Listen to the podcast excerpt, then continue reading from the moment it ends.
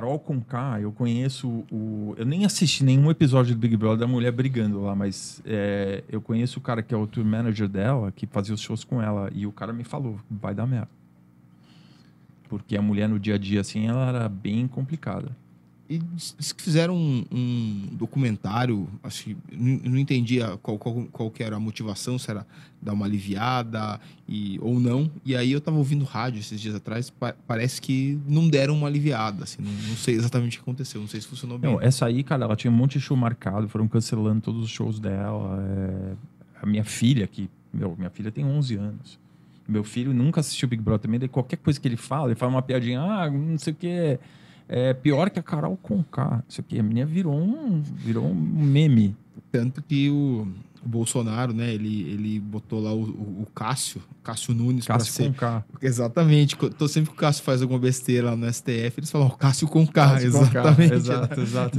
e, o, e daí tem aquele moleque, aquele Nicolas Ferreira, aquele vereador de BH, sabe? Um moleque bem novinho. Sim, sim. Que é Nicolas Conká também. Então, falou Nicolas Conká. É isso aí. E, mas essa cultura do cancelamento aí foi. Tem um, um extrato da sociedade aí mais, mais progressista que começou a implantar isso aí e depois começou virar o contrário. Né? Mas, cara, deu bug, né? Porque ela é uma mulher negra, colocou ela no programa lá para teoricamente ser um uma pessoa ali que ia afirmar, né, a, de uma maneira positiva tal, e saiu pela culatra, cara. Não... Qual que era o problema dela no pânico? No, no pânico, no. Cara, no o que BBB? eu sei é que ela tratava muito mal. Tipo, tinha um cara lá que era um coitadinho e ela humilhava o cara, assim, sabe? Parece isso que eu vi, assim. Eu não assisti, cara. Queria, depois, deve ter no YouTube um clipe, né? Deve do, ter um. Os piores um momentos.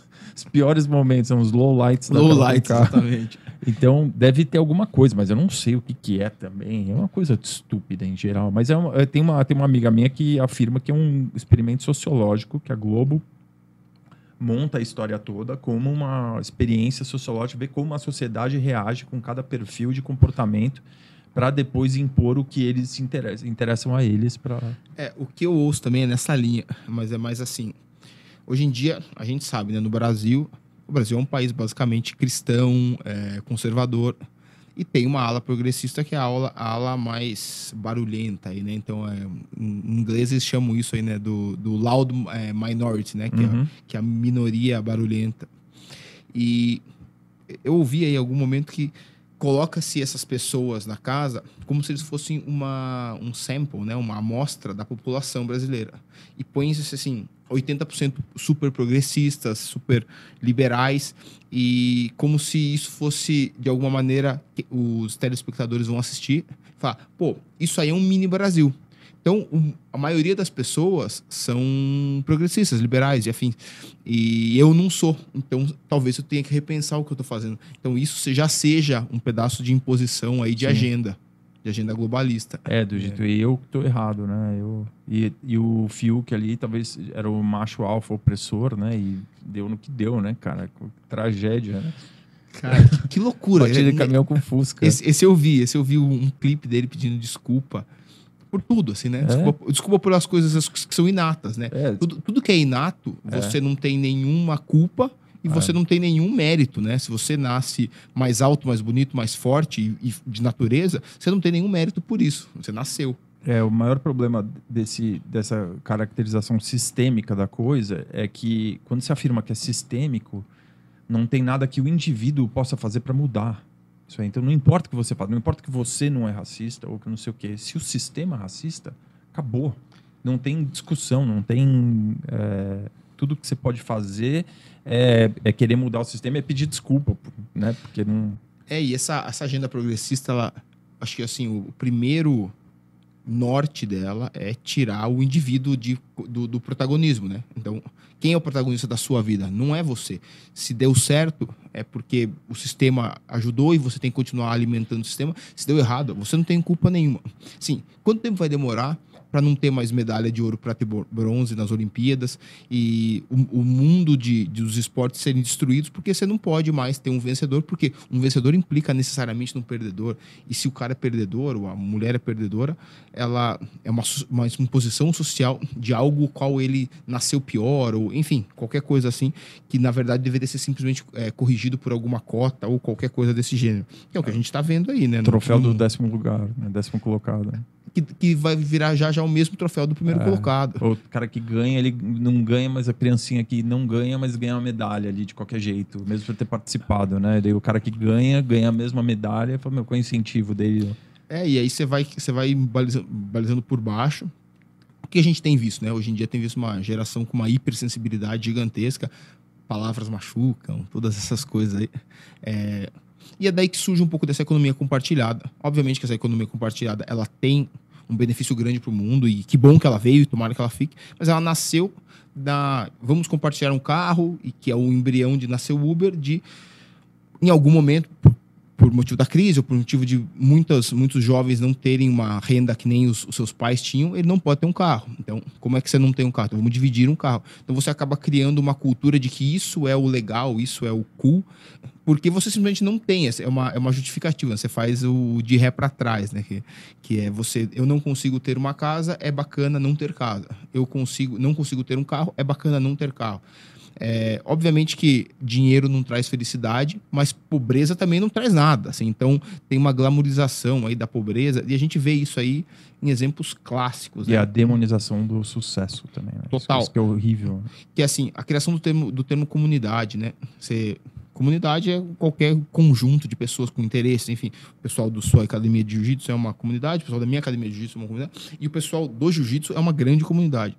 Mas você trocar o nome favela por comunidade é você dar uma, um embelezamento que não tem, assim, assim. Obviamente, ali dentro tem uma- um senso de comunidade também das pessoas, mas você entra num cenário de que você deixa de lado que aquilo ali não tem é, infraestrutura, saneamento básico e tudo mais, e você vai embelezando de um jeito que não é. De maneira nenhuma você tem que.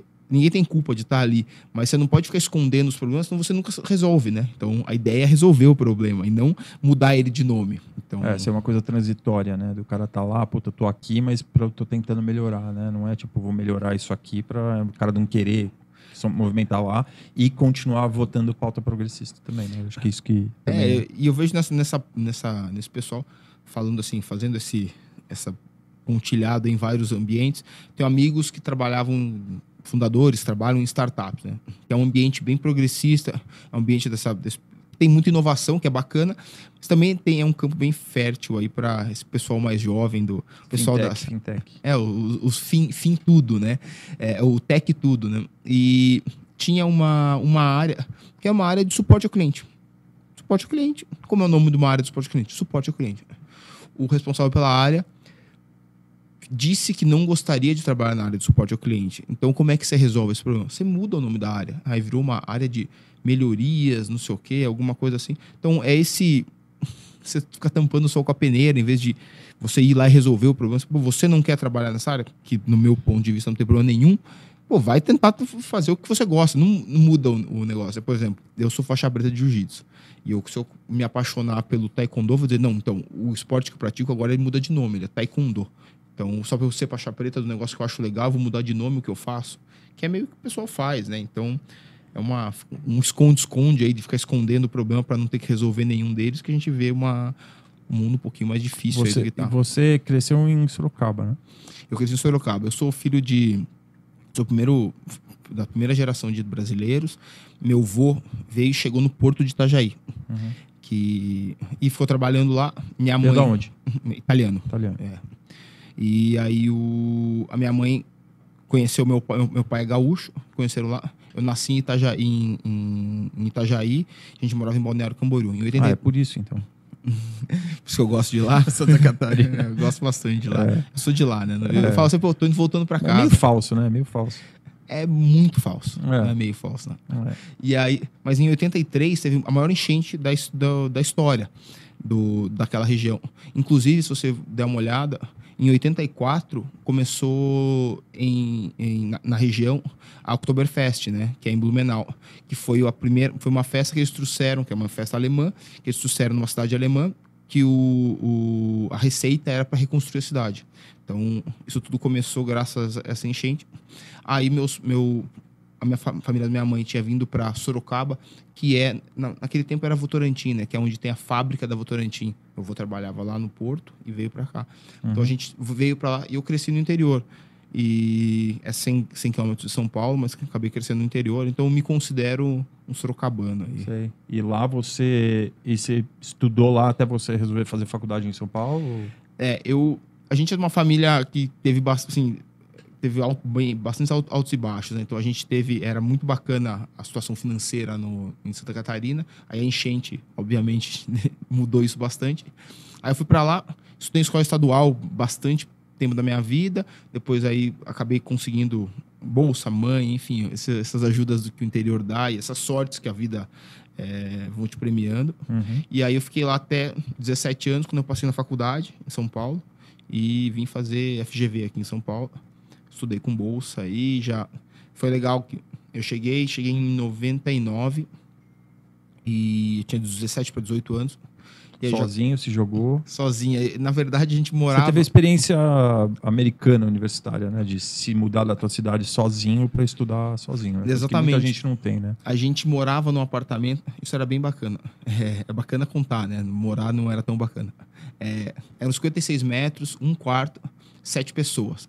Então tinha duas triliches. Muita gente não sabe o que é triliche. Triliche é um beliche de três, né? Então você imagina que são três camas, assim, uma em cima da outra. Ah, eu ia chutar que era beliche com bicama, mas são três andares. Uhum. Tá. São três andares, assim. E o negócio que é bem, bem legal. Tem um daqueles triliches que eu dividia com dois amigos, né? Um deles é o Thiago Rocha. Ele é hoje em dia o head responsável pelo M&A do Credit Suisse. Samuel Canindeu, que era o CEO do banco ING. Então, pô, é, um- é um triliche ali Deu que... sorte? Deu- pô, eu queria achar aquele triliche. Eu vou- voltaria a dormir nele de vez em quando. Banhar em bronze, né? Deixar numa escultura. E aí fi- ficamos lá, eu, eu comecei a dar aula de, de, de matemática no cursinho já com 17 anos, no cursinho para GV. Uhum. E aí logo comecei a trabalhar na, na mesa do Citibank, na mesa de operações, treinar jiu-jitsu. E a minha vida, ela... E aí eu sempre, eu sempre penso hoje em dia, às vezes que você tem um problema, mais dá uma curiosidade, como é que o Luiz, de 17, 18 anos, é, responderia isso aqui? E uma coisa que era bem legal, que eu sempre lembro, eu tinha tanta coisa para fazer, coisas difíceis, coisas fáceis, é, é, coisas divertidas, trabalho e não trabalho. Eu não tinha muito tempo de, de me lamentar, assim. Isso, isso era bacana. Então, era acordava super cedo, ia dar aula, ia pra faculdade, ia trabalhar, ia treinar, chegava, de repente já era meia-noite, uma hora da manhã e dorme junto. Não tinha WhatsApp, né? não tinha Instagram, não tinha stories para comer o seu dia, o seu dia todo. Então, é o máximo, né? Da cabeça vazia, oficina do diabo. Ali você um O- tempo e, e você chegou no jiu-jitsu, um pouquinho, daqui a pouco a gente entra na fase na fase financeira da tua vida, mas o, o- no jiu-jitsu você tinha um histórico já de luta antes de chegar lá ou por que, que você quis começar a treinar jiu-jitsu? Eu comecei a fazer é, judô quando era criancinha, Sim. mas eu tinha uma, um histórico não de luta, mas tinha um histórico de briga. Eu era. Eu não- morava num, num bairro ali que tinha- você tinha que dar um jeito, né? Você tinha que se virar. E eu fui uma criança muito obesa, né? Quando, eu era, Uhum. quando era novinho. Então, dos. Até os 14 anos, com 14 anos, eu tinha 1,69m, 105 quilos. Então, assim, era bem, bem, bem gordinho Então sofria bullying. bullying, assim, era Gordinho, open gordinho. bar, open bar de Sim, bullying, assim, a, a vida toda. Sim. E aí você batia nos magrinhos, né? Sim. Quando pegava. Sim. Normalmente não pegava. Se não corre, você não consegue correr atrás. Exatamente. Aí brigava na rua, tá? E aí foi, foi indo com ali, você vai ficando um pouquinho mais velho. E eu lembro que na oitava série começa essa, esse movimento de aniversários de 15 anos. E aí eu não era convidado para os aniversários de 15 anos, né? Porque no open bar de bullying você pode não convidar aquele menino que não se enquadra, não se enquadra hoje em dia diria, né, não se enquadra no, no padrão físico, mas era realmente era o gordinho da sala que ninguém queria me chamar mesmo e era Tem isso. gordofobia. né? Gordofobia, exatamente. Já pra quem achar que gordofobia é coisa nova, isso eu É. já tinha aí quando É. eu tinha 14 anos. É. É, 26 anos atrás, fiz É. 40 anos agora, É. semana passada. E, e aquilo ali foi um fire start, assim, foi uma, um gatilho. E aí eu, eu lembro que, foi, pô, preciso, preciso emagrecer. E aí eu fui numa banca de jornal. Lembrando que a gente tá falando de 95, né? Não tem internet, né? Comprei três revistas, Dieta Já, Emagreça Agora. E aí eu fui pra minha casa e eu ficava lendo aquelas. Eu li, assim, umas 30 vezes. E aí que fala, E carboidrato. era uma coisa que você não dividia com teus pais, assim, um negócio que você. Zero. Ou com teus irmãos. Você tem irmãos? Não, não tenho irmãos. Eu sou Então, era um negócio que você guardava pra você que te incomodava, só que você não tinha como externar isso, você ficava, puta, eu preciso resolver isso. Exatamente. Então eu fiquei assim, Matemático ficou, "Pô, eu preciso resolver esse problema. É, eu sempre fui bom, bom quantitativo. É. E assim, conceitos que eu nunca tinha ouvido falar. É, gordura, proteína, carboidrato. Que, que é isso? Não, mas tá dentro da, do- da bolacha. Aí Como é que era a le- dieta? Como é que era a dieta? Então, aí eu fui lendo e tinha assim umas 10 propostas em cada revista. E aí eu escrevia. E aí, pô, isso aqui é uma. Essa dieta, essa dieta é meio cara. Essa dieta não, não dá pra minha família. Essa aqui, essa aqui é difícil. Pô, essa, essa aqui tem que comer grão de bico às três da tarde. Essa aqui não dá. Aí eu passei ali uns 10 dias reescrevendo, reescrevendo. E aí um dia eu cheguei numa dieta que era super simples. Basicamente era comer algumas frutas de manhã com um iogurtezinho e aí depois na hora do almoço salada, arroz, feijão, com 14. 14. Eu escrevi numa folha de Essa é papel, fenomenal. numa folha de papel, dois dias. Eu criei dois dias diferentes, botei par, ímpar, colei na Dia sim, dia não. colei na jadeira, falei, mãe, dias pares é isso, dias ímpares é isso. Vocês podem fazer a comida que vocês quiserem pra você. Eu só vou comer isso aqui até eu pesar 70 quilos. Eu E, precisava se- e você já 105. fazia algum tipo de esporte ou não? Não. Tá. Eu, eu pô, brincava na rua, assim, tudo mais. Tá. Nesse momento, é uma coisa bem estranha, né? Em Sorocaba barra Votorantim são dois. É, são, é um polo de bicicross, BMX, né? Então, muitos dos, dos, do- dos atletas de BMX no, do Brasil são de lá. E é um polo de tênis de mesa. Uhum. Isso tem, tem lá. E aí eu era gordinho, não conseguia fazer muita coisa, eu comecei a jogar tênis de mesa. Eu fui assim até. Cheguei a treinar com a seleção brasileira nesse momento Uau. que eu comecei a fazer a dieta tudo mais. Então, e eu fiz isso realmente. Eu fiquei uns oito meses só comendo aquele negócio. Você ficou ofendido se chama de ping-pong? Não, hoje não. Naquele É, tempo eu ficava, ficava ficava, fudido. ficava, fudido, assim. É. Eu, eu acho pior quando eles falam alguma coisa do jiu-jitsu hoje em dia. sim. Mas o. Que, eu- que era ofensivo, né? Tênis de mesa, ping-pong. É, você Ah, joga ping-pong. Não, tênis de mesa. é, eu, eu tinha essa. é, em algum lugar do passado eu tive isso aí. Mas enfim, aí o. Nessa, nesse open bar de bullying, com essa dieta e tudo mais, aí eu brigando na rua, aí comecei a conseguir correr atrás dos meninos. né? Mas enfim, eu brigava meio que todos os dias na rua, assim, era. Era passatempo. Eu, eu, diz- eu naquele momento eu dizia que a briga me atraía, né? Assim, Uhum. ele, ele, a- sempre alguém queria brigar comigo, mas como meu avô dizia, né? Se todo mundo tá errado e você tá certo, provavelmente você tá errado. Então, Uhum. provavelmente eu que arrumava a briga com os outros. E aí vem nesse tempo todo. E aí eu comecei. Era o tempo que jiu-jitsu ainda tinha uma, má, uma super má reputação, né? Hoje já não, não é excelente, mas melhorou muito. Melhorou né? muito, é. Aqueles negócios de pit boy. Hoje em dia você fala, pô, luta jiu-jitsu, eu penso, pô, legal é atleta. Legal, é. É, antigamente, pô, é brigão. é. Tanto que eu tenho a orelha estourada, né? Não muito, mas alguma coisa estourada. Uhum. Uma delas, né? A outra É, é, a ok. outra é boa. É. Aí o. Eu to- tomo muito amasso desse lado porque eu faço a meia guarda. E depois a gente pode falar disso. Então aí, eu lá em 99, 99 para 2000, eu tava fui para São Paulo e falei, pô, quero começar a fazer, fazer jiu-jitsu. Procurei uma academia, é, comecei com o professor Guigo, que, pô, grande amigo meu até hoje. Uhum. Fui até faixa roxa com ele. Uhum. E, pô, ali eu me encontrei, assim. Eu geneticamente tenho um problema no joelho. Meu joelho é fraco, já- era ruim naquele tempo. Então, o jiu-jitsu é um negócio que você consegue fazer. Jiu-jitsu você consegue moldar bastante para você, né? Então, cada um é de um jeito. Então, eu consegui desenvolver um jiu-jitsu que tem bastante pouco, é, muito pouco impacto no joelho. E vim, e vim treinando aí ao longo, da, ao longo desses 20 anos aí. Em algum momento eu competi bastante, assim. Eu achei que eu ia ser campeão mundial em algum momento. Acabei que eu não fui nada, mas ganhei bastante coisa dentro da Chegou a faixa preta. Mundial, lutei dois mundiais. Lutei Ah. 2004 e 2005 no Rio de Janeiro. Lutei de, de- Tijuca, de né? azul e de roxo, é. Irado, No Tijuca Tênis Clube. irado. Raiz, isso aí é o raiz. É, eu lutei bastante. Aqueles Eu- kimono grandão, né? Parecia um Krugans. lençol. É, Kimono Krugans. Exato. Eu tenho um título que eu sou muito feliz, assim, que é eu fui campeão brasileiro no Tijuca Tênis Clube. Ah, irado. Então, isso, irado isso demais. Na roxa? Ou- Na marrom. Na Na marrom? marrom. Irado. Na marrom. E... Não lutei de marrom ainda. E aí, da Confederação Brasileira de Jiu-Jitsu, eu tenho um título brasileiro. E de outras confederações, eu tenho mais três. Então, assim, do que vale, eu tenho um, mas Sim. dá pra dizer que eu tenho quatro. Claro, com certeza, com certeza.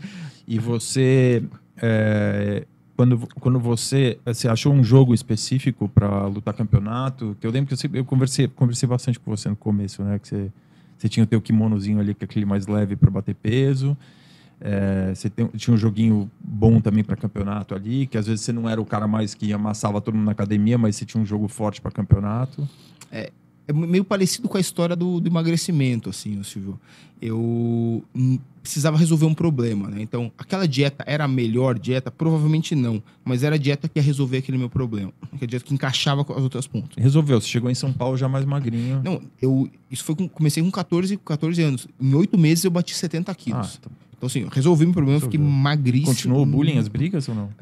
Os- o bullying não, mas as brigas continuaram, né? Porque aí você pega o hábito, né? E aconteceu com você, cara, que eu ouço muita gente que perdeu muito peso, não sei nem quanto, é, provavelmente, né? 30 quilos você 35 perdeu, é quilos. coisa pra cacete, né? Então, é, que você, você cria muita massa magra junto com a massa gorda, né? Então, quando você emagrece, você fica forte, né? Tua batata da perna de cara gorda é desse tamanho. Então, isso é, isso é uma verdade parcial. Hum. É, você, sim, é muito forte, ou pelo menos muito volumoso muscularmente, na parte de baixo, que é o que carregava seu peso. Isso. Agora, a parte de cima, não. Porque você, Sim. um gordo, eu pelo menos, eu não vou falar de todos, mas eu não conseguia fazer uma flexão de braço. Então, eu Sim. não tinha uma- um músculo Sim. peitoral, não tinha um bíceps, mas a parte da perna, assim, Sim. é, é, é bastante forte até hoje, assim. É, Apesar batata de... da perna, assim, É, né? batata da perna de, de ex-gordo é, é, clássica. impressionante. É, Tá eu tenho tamanho. essa batata da perna. Tá. Tanto que hoje em dia, por exemplo, é, calças, eu tenho lojas específicas que eu consigo comprar calça, porque minha coxa é muito grande Uhum. e isso não é, não é porque eu malho, não, é simplesmente porque eu era gordo mesmo. É, e E ficou com essa massa magra aí que persistiu, né? é, persistiu. Mas que também deve ter te ajudado no jiu-jitsu também, né? Assim, sim, tu- você é o resultado de tudo, né? Então, eu faço esse jogo de meia guarda, né? Pessoal, meia guarda basicamente você segura a perna do cara com o seu oponente com as suas duas pernas. E eu acabei desenvolvendo um jogo que esse jogo ele me fazia ganhar as lutas, me fazia ganhar o campeonato. Então, eu vou na academia, é, se eu usar só esse jogo, eu provavelmente vou ganhar da grande maioria, mas você acaba não desenvolvendo nada. Então, tanto que hoje, em, em algum momento, eu falei, pô, o meu jogo, meu, meu repertório de jiu-jitsu está muito pequeno e a culpa disso é que eu estou me focando muito em campeonato. Porque o que, qual que é a diferença né, entre eu e o Celcinho, né, que é o seu professor, que é tricampeão mundial, ou o Michael Lang, essas pessoas são melhores. Então, basicamente, pensar num gráfico, né, aqui é o nível que você é numa posição, né, a qualidade numa posição, e aqui é a quantidade de posições. O meu jiu-jitsu, ele provavelmente é assim, é um triângulo, né, porque eu tenho uma ou duas posições nota 10, né, que é a minha meia guarda, e aí a maioria vai caindo. E o Celcinho, eles têm um quadrado aqui, né, eles têm uma quantidade gigantesca de posições num nível muito alto. Basicamente é essa. A gente, né, eu, você, todos nós que praticamos de. levamos o hobby a sério, a gente tem uma ou outra posição que é melhor do que um campeão, que um, um campeão, que uma pessoa profissional. O problema é que ele tem um. Em volta dessa posição tem muito mais. Um caso diferente é o Bernardo, né? Ele tinha o Bernardo Faria, que é um cara que é cinco vezes campeão mundial. Ele tinha poucas posições em em estado da arte, mas o que, que ele tinha? Ele conseguia, ele masterizou um- uma segunda derivada, né? Ele chegava nessas posições de qualquer posição. Então, às vezes, ele, ele fala isso, inclusive, né? Que eu não tinha muitas raspagens, mas eu que é a- a- um golpe quando você está embaixo, mas eu sempre conseguia chegar na posição da a qual eu sou boa. E isso não é verdade para mim, né? Ou eu tô na posição que eu, que eu me acho bom, ou não é tão fácil. Então, sim, pro, pro campeonato, eu tinha um jogo muito específico, que era puxar pra guarda, demorar pra puxar pra guarda, puxar pra guarda, esperar um pouco, raspar, ganhar aqueles dois pontos e aí ficar Pra ali dar aquele tempo certinho do. Você viu a luta do Preguiça com, o Guten- com o Muniz? com o Muniz, que ele raspou no finalzinho.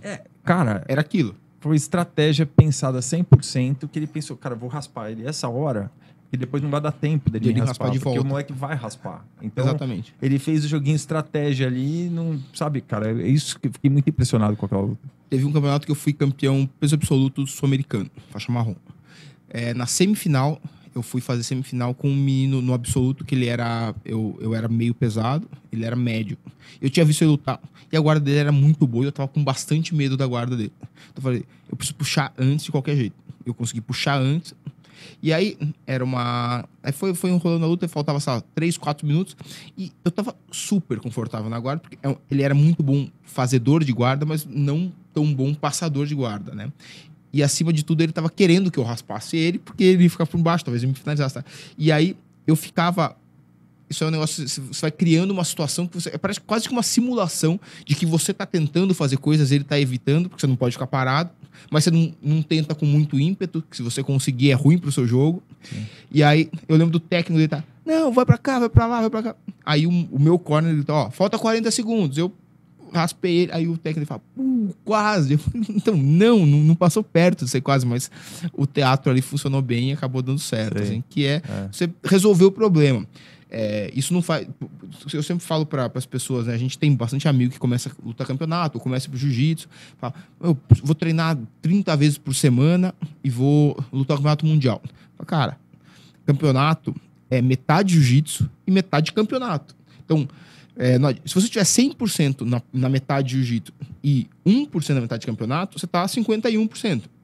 Se você tiver 80% no jiu-jitsu e 80% no, no, na parte de campeonato, você está 80% no geral. Então é muito melhor você lutar bastante campeonato do que ficar só treinando, porque tem uma adrenalina, tem um cansaço, tem uma série de coisas que acontecem ali, né?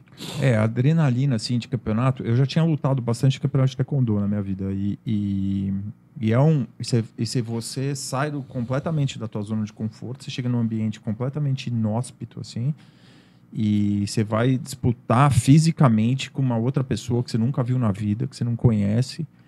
É, às vezes você se questiona, né? Fala, o que, que eu estou fazendo aqui? O primeiro campeonato de jiu-jitsu que eu lutei, fui lutar um do Circuito Paulista, lá em Barueri. Que é um lugar legal, inclusive. É, bacana, puta tatame, organizado, lutinha na hora certa. Não foi aqueles campeonatos pé de boi. E, o, e, o, e os gênios da Federação Paulista colocaram no Dia dos Pais os Masters lutando domingo de manhã. Enfim, tive que conversar com a minha mulher tal. Deixei ela, tava num aras do meu sogro em Tatuí. Tive que deixar ela acordar cedinho. Peguei, fui lá, cheguei lá para lutar. E eu me questionei, falei, o que, que eu tô fazendo aqui, né, cara? Aí... Você se questionou antes de começar a luta ou no meio da luta? Não, não, quando eu cheguei lá.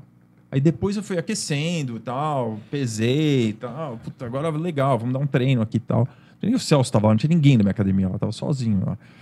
E aí, é, puta, lutei a primeira luta, assim, muito duro, a descarga de adrenalina, né? Não sei o quê, não era muito confiante na minha técnica, né, cara? Tinha acabado de pegar azul.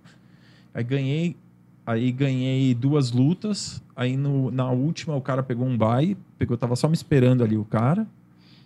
E aí o cara me puxou pra guarda. E essa informação você já tinha que ele tinha pego um bye? Já, já. E isso, você acha que isso. É, é horrível. Isso mexeu é com horrível, você? Porque, cara, eu fiz uma luta. A primeira luta foi o cara mais duro que eu lutei. E aí a segunda luta, cara, era um cara baixinho ali, mas era forte o cara. Então eu fiz muita força. Os braços estavam, cara, tava já cansado, assim, sabe? De tanto fazer força, assim, né? Força burra, né? Porque às vezes você não tá. E aí fui para a última luta com o cara. O cara pegou, ele pegou, fez um laço assim no meu braço e ficou me amarrando. E aí eu fiquei tentando passar, eu tava sem força, assim, não consegui passar. Agora acabou a luta. Mas aí o cara, como ele tava de guarda aberta, o, o juiz deu a vitória pro cara, fica em segundo. Ali, valeu pelo aprendizado, foi ótimo. Assim, tirei o cabaço, vai dizer, de campeonato, assim, de jiu-jitsu. E foi bom. Depois eu tenho mais uns três ou quatro, assim. Aí eu, no sul-americano eu cheguei super bem, tava bem de peso, bem preparado. Aí lutei, foi. Não quero falar, não quero desmerecer de falar que eu sou fodão, isso aqui, mas foi fácil, assim, né? Lutei na minha categoria ali e tal, e eu me dei bem, assim, ganhei as, as lutas com facilidade, assim, uma 6 a 0 outra 9 a 0 assim, foi é, fácil. É, isso acaba acontecendo quando você tá lutando no, com, uma, com uma regularidade, né? Regularidade. Você sempre me falou isso, que também, quanto mais campeonato você luta, menos a adrenalina influi tanto, assim, né, junto, né? Então, porque é, tem uns caras que chegam lá e é tranquilo, assim, né? Mas eu acho que é muito medo. Eu acho que era mais medo. Não sei se é medo de perder, mas é um medo de. Uma coisa que você não controla, assim, né, cara? A gente cresceu numa, num mundo que tem uma, ser mais homem, ser homem, não sei o quê, uma coisa assim. Se você jogar tênis e perde, o cara, o seu adversário, jogou a bolinha num lugar que você não conseguiu pegar. Agora, você perde uma luta de jiu-jitsu, você apanhou, né? Você é. é, menos homem, né? Assim, é. é cara ali não é, ah. mas, não é, mas você carrega isso um pouco, né? Você tem vergonha. Eu fico pensando, jogo, perder um jogo de, de tênis, usar o tênis, e a sua, seu pai, sua namorada, sua esposa, seu filho tá vendo? Pô, não é legal perder nunca, mas é tudo bem. Agora você ir lá e ser amassado no jiu-jitsu na frente das É, pessoas que você gosta, É, dá, um, dá um constrangimento, é, né? Perder ainda, perder feio, né? Eu acho que em luta, assim, ser, ser nocauteado, assim, também é um negócio que... Eu vi aquela luta do Usman com o Masvidal, né? E, e, porra, foi na Flórida, né, cara? O Masvidal é de lá. Ele falou, tava minha família inteira aqui. O cara nunca foi nocauteado, né, cara? E o cara tá ali, porra, luta, meu, eh, primeira luta com o público, né? Depois da- do final da pandemia, né? Não, pandemia dos Estados Unidos, né? Mas. E 15 mil pessoas lá, e o cara tomar um nocaute daquele lá, porra, é com a família inteira O olhando. sentimento deve ser horrível. Não né? deve ser bom, E, e cara. a família fica constrangida pelo, pelo, pelo lutador, né? Pelo É. ente querido ali também. É ruim pra todo mundo, assim. E eu acho que é difícil o cara se recuperar depois disso, mentalmente, assim, depois. Às vezes o cara pode entrar numa espiral ali e o cara não se recuperar, cara. Pode acontecer. Eu, particularmente, nunca deixei meus pais assim, É. irem me assistir. Eu não gosto, realmente. É. Não gosto. É, é melhor, às vezes, aquele, aquele amigo de treino que tá- ele não tá nem aí. Você vai perder, você vai ganhar. Naqueles 5, 10 minutos que você vai lutar, ele te ajuda de coração. tá? Mas sim, você perdeu, ganhou. não- Porque, na verdade, é que não muda nada. Eu, É. eu participei já de 50 campeonatos, mais até. Os que eu ganhei e os que eu perdi na segunda-feira era a mesma coisa, assim. É uma coisa. Dado que eu nunca me machuquei, graças a Deus, nenhum campeonato, É. é a mesma coisa no fim das contas. É, é- é muito legal ganhar, assim. Ganhar é muito legal, ou até pegar uma medalha, assim, você representar teu time, tua equipe, teus amigos, conseguir uma vitória individual também, ganhar pelo teu mestre. É muito legal, assim. Eu, eu- eu- e esses campeonatos bem organizadinhos, assim, eu super incentivo, assim, o cara, porque às vezes o cara tá numa, numa vidinha ali, cara, né, de conforto e o cara fala, porra, vou lutar, daí vou lutar campeonato. É um negócio que mexe com a tua cabeça, assim, cara, porque Mexe você porque você o teu jiu-jitsu melhora também porque você aquele treininho que você ia pular ali que você tá puta cara tô cansado hoje eu não vou meu tô de bode não vou, Vou ver aqui a Carol com K no BBB, né? é exato você dá aquele bode aí você não vai daí você vai naquele treino é o treino mas você treina você sobe um degrauzinho ali todo campeonato que você luta assim acho que Sem o dúvida. Cobrinha falou isso aí né Teu- Não, isso sem dúvida. É. E, mas assim, o problema nesse processo de ficar de, em 2014 foi um ano que eu lutei sete campeonatos e eu ganhei os sete campeonatos por finalização todas as lutas. Foi meu último ano de faixa marrom. Mas eu vi eu lembro aquela faixa marrom tava cansada né a faixa roxa foi pior porque eu fiquei sete anos de roxa, tá? mas tava feia aquela marrom lá não, não, Tava- não tava- nem marrom mas tava branca, era um pano branca. Eu treinava bastante. Mas eu, eu vim lutando bastante. 2012, 2013. E culminou em 2014 de eu ir pro campeonato, olhar pro, pra, pro adversário e dizer, ele tá nervoso. Ele tá sentindo aquilo que eu sentia um ano e meio atrás. E você capitalizar em cima disso, é, fazer uma postura. Eu lembro um dia, eu tava no meio da luta, tava super cansado, óbvio. E a gente saiu da luta, ele levantou e fez uma cara de cansado. E eu fiz questão de ficar na frente dele, fazer um boca fechada, respirando pelo nariz, tranquilo. Assim, por dentro tava quase infartando. Mas você trans, transmitir uma, uma tranquilidade, mesmo que ela não seja é, verdadeira naquele momento, mas transmitir uma, uma tranquilidade pro, pro seu adversário que vai deixar ele desesperado. Então, lembrá-lo que, pô, você tá tranquilo e tudo mais. E, mas na, na caminhada, eu lembro de lutas, assim, eu lembro de uma luta específica. Eu tava montado no adversário, montado nele, falei, o que, que eu tô fazendo aqui? Por que, que eu não tô na minha casa, vendo televisão, tranquilo? Então, assim, no momento que você tá ganhando, você tá por cima, você tá bem, e mesmo assim você não quer estar lá. Então, porque é um negócio muito antinatural, né? Você sair do seu zona de conforto para ir lá brigar com um cara que se preparou para brigar com você. Então, Então, cara, e jiu-jitsu, então foi uma esse universo assim de esporte competitivo foi uma novidade pra você na tua vida, né? Então, foi, foi, sendo foi o então, começo. é, em- então, cara, como é que você acha que você trouxe isso pra tua vida profissional?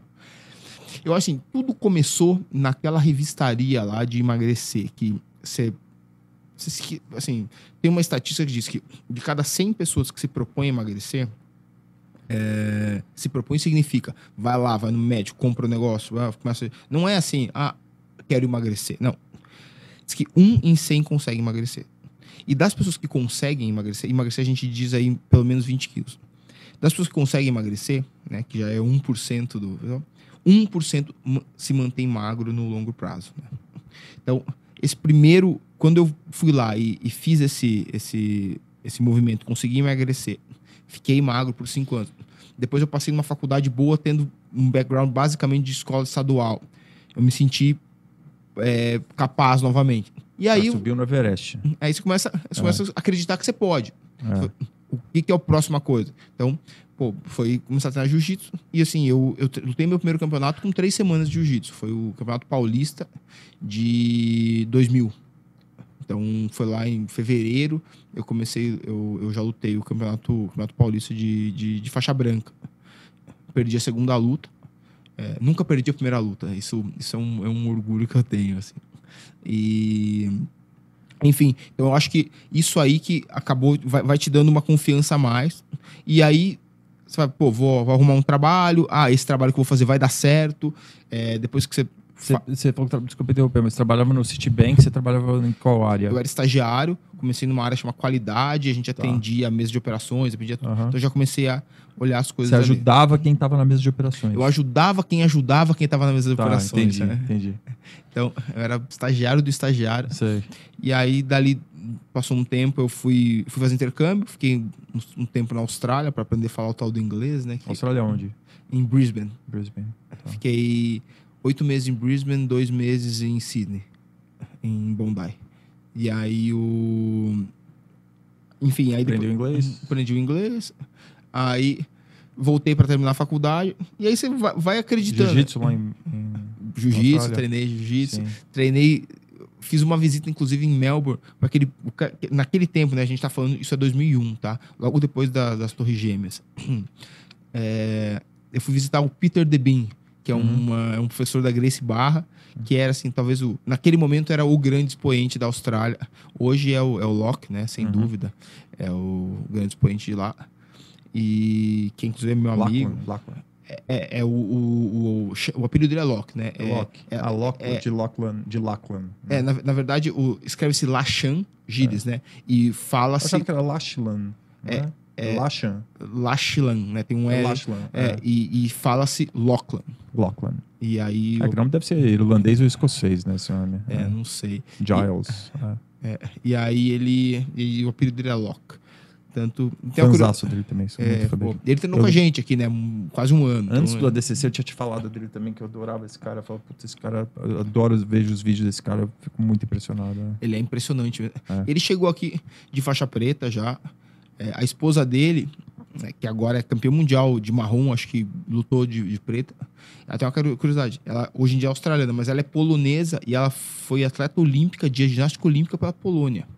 Então, assim, é bem. É uma, é- ela é atleta mesmo. Mas você sabe que o Celso também tem background de ginástica olímpica, né? Não? É um negócio que, cara, dá uma força para de algumas posições assim, que é uma coisa fora do normal, assim, que é um esporte que é óbvio que é muita força e muita técnica, né, precisão.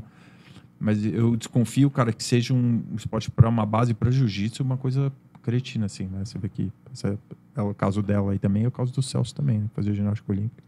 Exatamente. E aí você e na Austrália você conheceu esse cara, mas no, o lá quando você não conheceu lá, Não, nessa Lachlan, época, né? ele, Ele, devia ele- ser novinho, né? é, ele é mais novo que eu. Então, assim, É. talvez ele nem lutasse jiu-jitsu ainda, tá? isso, 20 é. anos atrás, isso. É. Aí voltei, aí continuei com a faculdade, trabalhando no mercado financeiro, cada vez mais no mercado E financeiro. aí, trabalhando em que área você trabalhava? Mesa de operações, desde que eu Mesa de voltei. operações. Mesa de Você operações. operava o quê?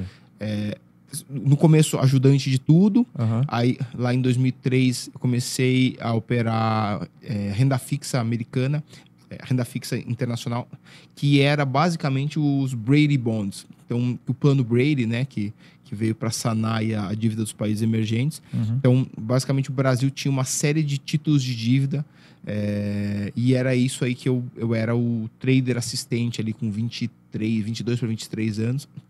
É, então, eu comecei a trabalhar com o falecido senhor José Safra, no, não no Banco Safra, mas no family office dele. Tá. Então, eram umas 10 pessoas, eu era o mais júnior ali, e a gente começou a trabalhar ali, pô, assim, que escola, sabe? É, E é uma situação de você tem que fazer muita conta muito rápido, né? É, é, é um, é um- naquele momento principalmente que então você, você vai subindo na, na, na carreira, você vai cada vez falando mais de estratégia e menos do micro. Naquele momento eu era o processador de micro coisas. Então, se acontecer isso, o que acontece? Aí tinha que rodar a planilha, tá, tá. Ó, faz os cenários de que vai aumentar o juro, não vai aumentar o juro, vai- enfim. Então tinha um processamento de informação bem grande que eu era realmente o, o responsável ali que até hoje, sempre a pessoa mais júnior da, da, da, mesa faz isso, né? Faz conta, basicamente. É, tem que fazer conta rápida, né? Quantitativo. Né? E aí fica assim, o gestor, ele faz a alocação muito macro, né?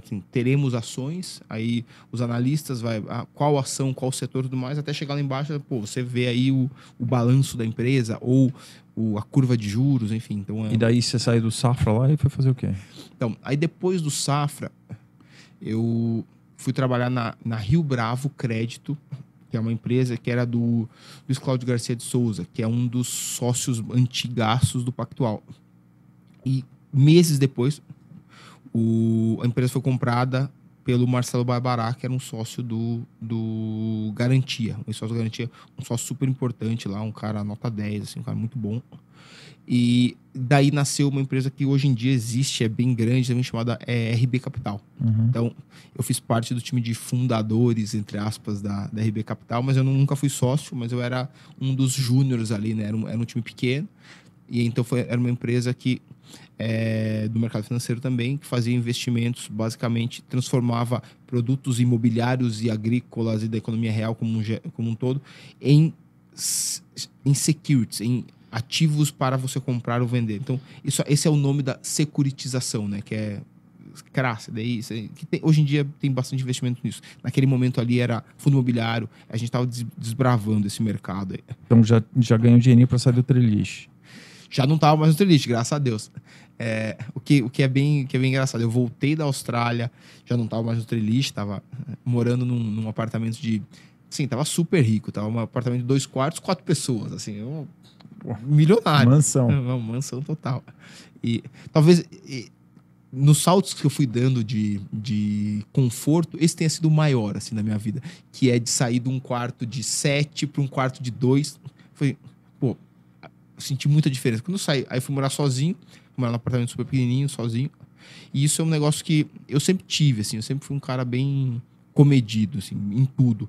É, eu morei em um apartamento de 36 metros de 2008, quando eu fui para RB Capital, até o ano passado. Com, 30, com 39 anos, com, em 2020. Então, eu fiquei 12 anos no apartamento de 36 metros, aí 37 metros, um quarto e me atendeu bem, assim, foi, foi uma... Foi uma... É dolorido ter saído de lá, né? Foi, foi dolorido, mas foi bom, assim. Ah. Eu, hoje em dia tá, tá, tá bem bacana. Meu, meu primeiro apartamento tinha 50 metros. Lá também, também, mas sozinho. Daí, cara, você casa, tem filho e fudeu, né? Não tem jeito, né? É, o meu foi mais a pandemia. Eu mudei para um apartamento que tem, tem área externa, tem churrasqueira, tem piscina, tem tudo mais. Então, é muito mais respirar, olhar para cima e ver o sol, assim. Tava no, o, o 36 metros ele vira quase que um triliche ali, é. você não pode sair de casa. É verdade. E, mas imagino também que você não ficava muito tempo em casa também, não, né? ficava então, zero, né? É, você ia pra casa pra dormir, né? E, o, e como é que você chegou no Tomorrowland? IDT. É, essa história é bacana. Tem a história bonita, que eu vou contar ela rapidamente, que é, eu vim trabalhar no mercado financeiro, bancos, tudo mais, e aí fui fazer um projeto, e aí depois eu decidi ficar um ano fora do, do mercado. E para ficar um ano fora do mercado, tinha uma grande amiga, a Joana, que nos chegou, nos, nos apresentou. A verdade, é, a, a, verdade é que quando eu saí do banco, o, a Dilma tinha acabado de ganhar a Dilma 2, né? Não tinha emprego de jeito nenhum. Eu tive que me virar e pô, preciso fazer alguma coisa. Fui tava catando coisa para fazer, assim, né? Tava realmente sem, sem, fazer nada, fazer já uns três, quatro meses. E pô, podia ter ficado aí um, uns dois anos de sabático, mas acho que não fazia nenhum sentido naquela idade de 30 e poucos anos. Aí eu falei com a Joana e ela falou, pô, tem um pessoal estrangeiro querendo comprar a agência de DJs que eu trabalho e você que é de finanças, né, desse macro grupo finanças, é, você não quer ajudar a gente? E aí eu fui lá ver o que está acontecendo, conversei com ela, conversei com você, conheci você, conheci o Luiz, enfim, o pessoal do Edo, Tomorrowland. E aí a gente começou a bater papo e, pô, precisava contratar alguém lá para ser o CFO, né? CFO é um nome bonito, mas basicamente para ser o financeiro do Tomorrowland. E a gente foi- veio falando e. Aí você trouxe o. Omar junto. Então, essa história é muito engraçada. O Omar trabalhava comigo, o Omar Waked, né? Que é o, é o meu melhor amigo, basicamente, mas é, Continuou o jiu-jitsu? continua jiu-jitsu. Continua de faixa azul, inclusive. Por quê? Ele tem muito problema na coluna. Ele vai e para, vai e para. Ah, assim. tá. Ele não Ele tem, tem- a constância. Ele não consegue ter, assim, ele tem um problema. Entendi. Por exemplo, ele não consegue ficar sentado como a gente tá, assim, por muito tempo. Sei. Porque coluna, músculo, enfim. Tá. É, é ruim mesmo, assim. a- Tá. o, problema, o chassi ali não ajuda muito. Sei. E aí, o, a gente trabalhou no Modal. E eu entrei no Modal para ser o responsável pela área, né? O Modal é um banco, né? O Banco Modal. E ele era estagiário. Então, tinha, sei lá, umas 20 pessoas ali no, na, na área. Um, menos de um ano depois, ele já era o número dois. Assim, ele é um cara realmente fora de série. Ele é... Às vezes eu digo que ele é, ele é o que eu era com a idade dele, mas isso é uma grande mentira, né? Ele é mil vezes melhor do que eu era com a idade dele, por sorte minha. E aí, a gente saiu do banco, quando venceu o projeto lá, e ele foi fazer intercâmbio nos Estados Unidos. Ele foi, foi fazer a Austrália dele nos Estados Unidos. Foi lá aprender a falar inglês, ia ficar em Boston, acho que dois, três meses, e depois ia pra Califórnia ficar um mês lá, com um monte de amigo brasileiro. Basicamente ia pro Guarujá gastar em dólar, né? Ficar na Califórnia com um monte de, um monte de brasileiro. É, o Guarujá melhor, mas sem, sem aprender. Aprendeu porra nenhuma de inglês. Não ia aprender porra nenhuma. É. de- E aí eu fui pro Tomorrowland. Falei, ah, tudo bem, tá. E aí comecei a ver o volume de trabalho. Fiquei ali um mês, um mês e meio. E eu comecei a me afogar. Falei, cara, não sei o que fazer. Falei, quer saber de uma coisa? Liguei pro Omar, falei, Omar, preciso de você, cara. Volta aqui, eu tô Vem ferradaço. pra esse aqui." manicômio aqui comigo. Aí ele falou, não, pô, daqui duas semanas eu tô indo pra, pra Califórnia. Eu falei, cara, Califórnia não é porra nenhuma, não tem. Você não vai aprender nada. Beleza, fica duas semanas aí, termina seu curso e vem pra cá, vem pra esse manicômio aqui. Pô, e ele, assim, uma atitude que nem sei se eu teria por alguém, largou o intercâmbio dele, voltou pra trabalhar com a gente. Cara, a gente O processou. Patrick veio junto? O Patrick. Ou chegou depois? O Patrick chegou depois. Ah. O Patrick é indicação da Aninha, que é uma amiga nossa, que ela era estagiária com o Omar lá no Modal. Então ela indicou um amigo dela. A gente trouxe. E aí depois a gente trouxe também o Rafael Sintra, Rafael que é Santos. da minha classe, lá da GV, que é um Sim. cara um pouco mais velho, né, Sim. da minha idade. E a gente foi lá. Era, e- era um projeto colossal. Eu acho que muita gente ali não sabia o que estava fazendo. Só que a gente recebeu uma missão. é, era uma missão sem compromisso muito, né? Porque a gente tinha vendido a empresa, né? Era um projeto belga tocado por americanos que não estavam aqui. né? Exatamente. Eram os americanos. E até hoje eu meio que não sei quem são. O né? único cara que, que Robert. veio foi aquele advogado, aquele Bob. Bob. Bo- Bob Damon, É, Damon. Bob Damon. A gente foi jantar com ele. Isso, ele veio para São Paulo aquela vez. Ele veio aí, jantou. Aí ele foi lá, fez uma reunião. Desapareceu. Nunca mais ninguém apareceu. E, e não acho que tenha sido por isso que foi todos os problemas que a gente teve, mas eu acho que a gente. é, tava todo mundo ali aprendendo as coisas do jeito que as coisas apareciam, né? A gente tava, ao invés da gente fazer um planejamento, tipo, vamos traçar um plano para sabendo o que a gente ia encontrar, a gente foi indo e a gente ia resolvendo os problemas que apareciam. Tipo, aquele do primeiro dia, você tava ali no no primeiro dia no acampamento, quando a gente recebeu as pessoas pela primeira vez do acampamento, Tava assim. Eu saí ali, cara, bom, basicamente, era uma coisa como que não tem como dar errado, Deus né? do comando, né? É, Literalmente. Mas, mas como que não tem como dar errado? Iam chegar. Quantas pessoas eram? 15 mil pessoas? 15 pessoas. Chegaram ao mesmo tempo, cada uma com é, acho que 10 planos diferentes de acomodação. E todas as pessoas chegando ao mesmo tempo para fazer check-in para ficar quatro dias num Só lugar. para o pessoal que está ouvindo, né? Então, é, no dia anterior ao festival, tem o Dreamville, que o jeito corriqueiro de chamar é o ac- acampamento do festival, que as pessoas chegam juntos para ficar ali e aí tinha que receber em uma hora, duas horas, três horas, É, 15 o- mil o- pessoas. O festival abria na quinta, esse pessoal podia chegar na quarta e tinha uma festa na quarta noite só para o pessoal do acampamento. do né? Dreamville, né? Dreamville, né? Que é o nome bacana do acampamento.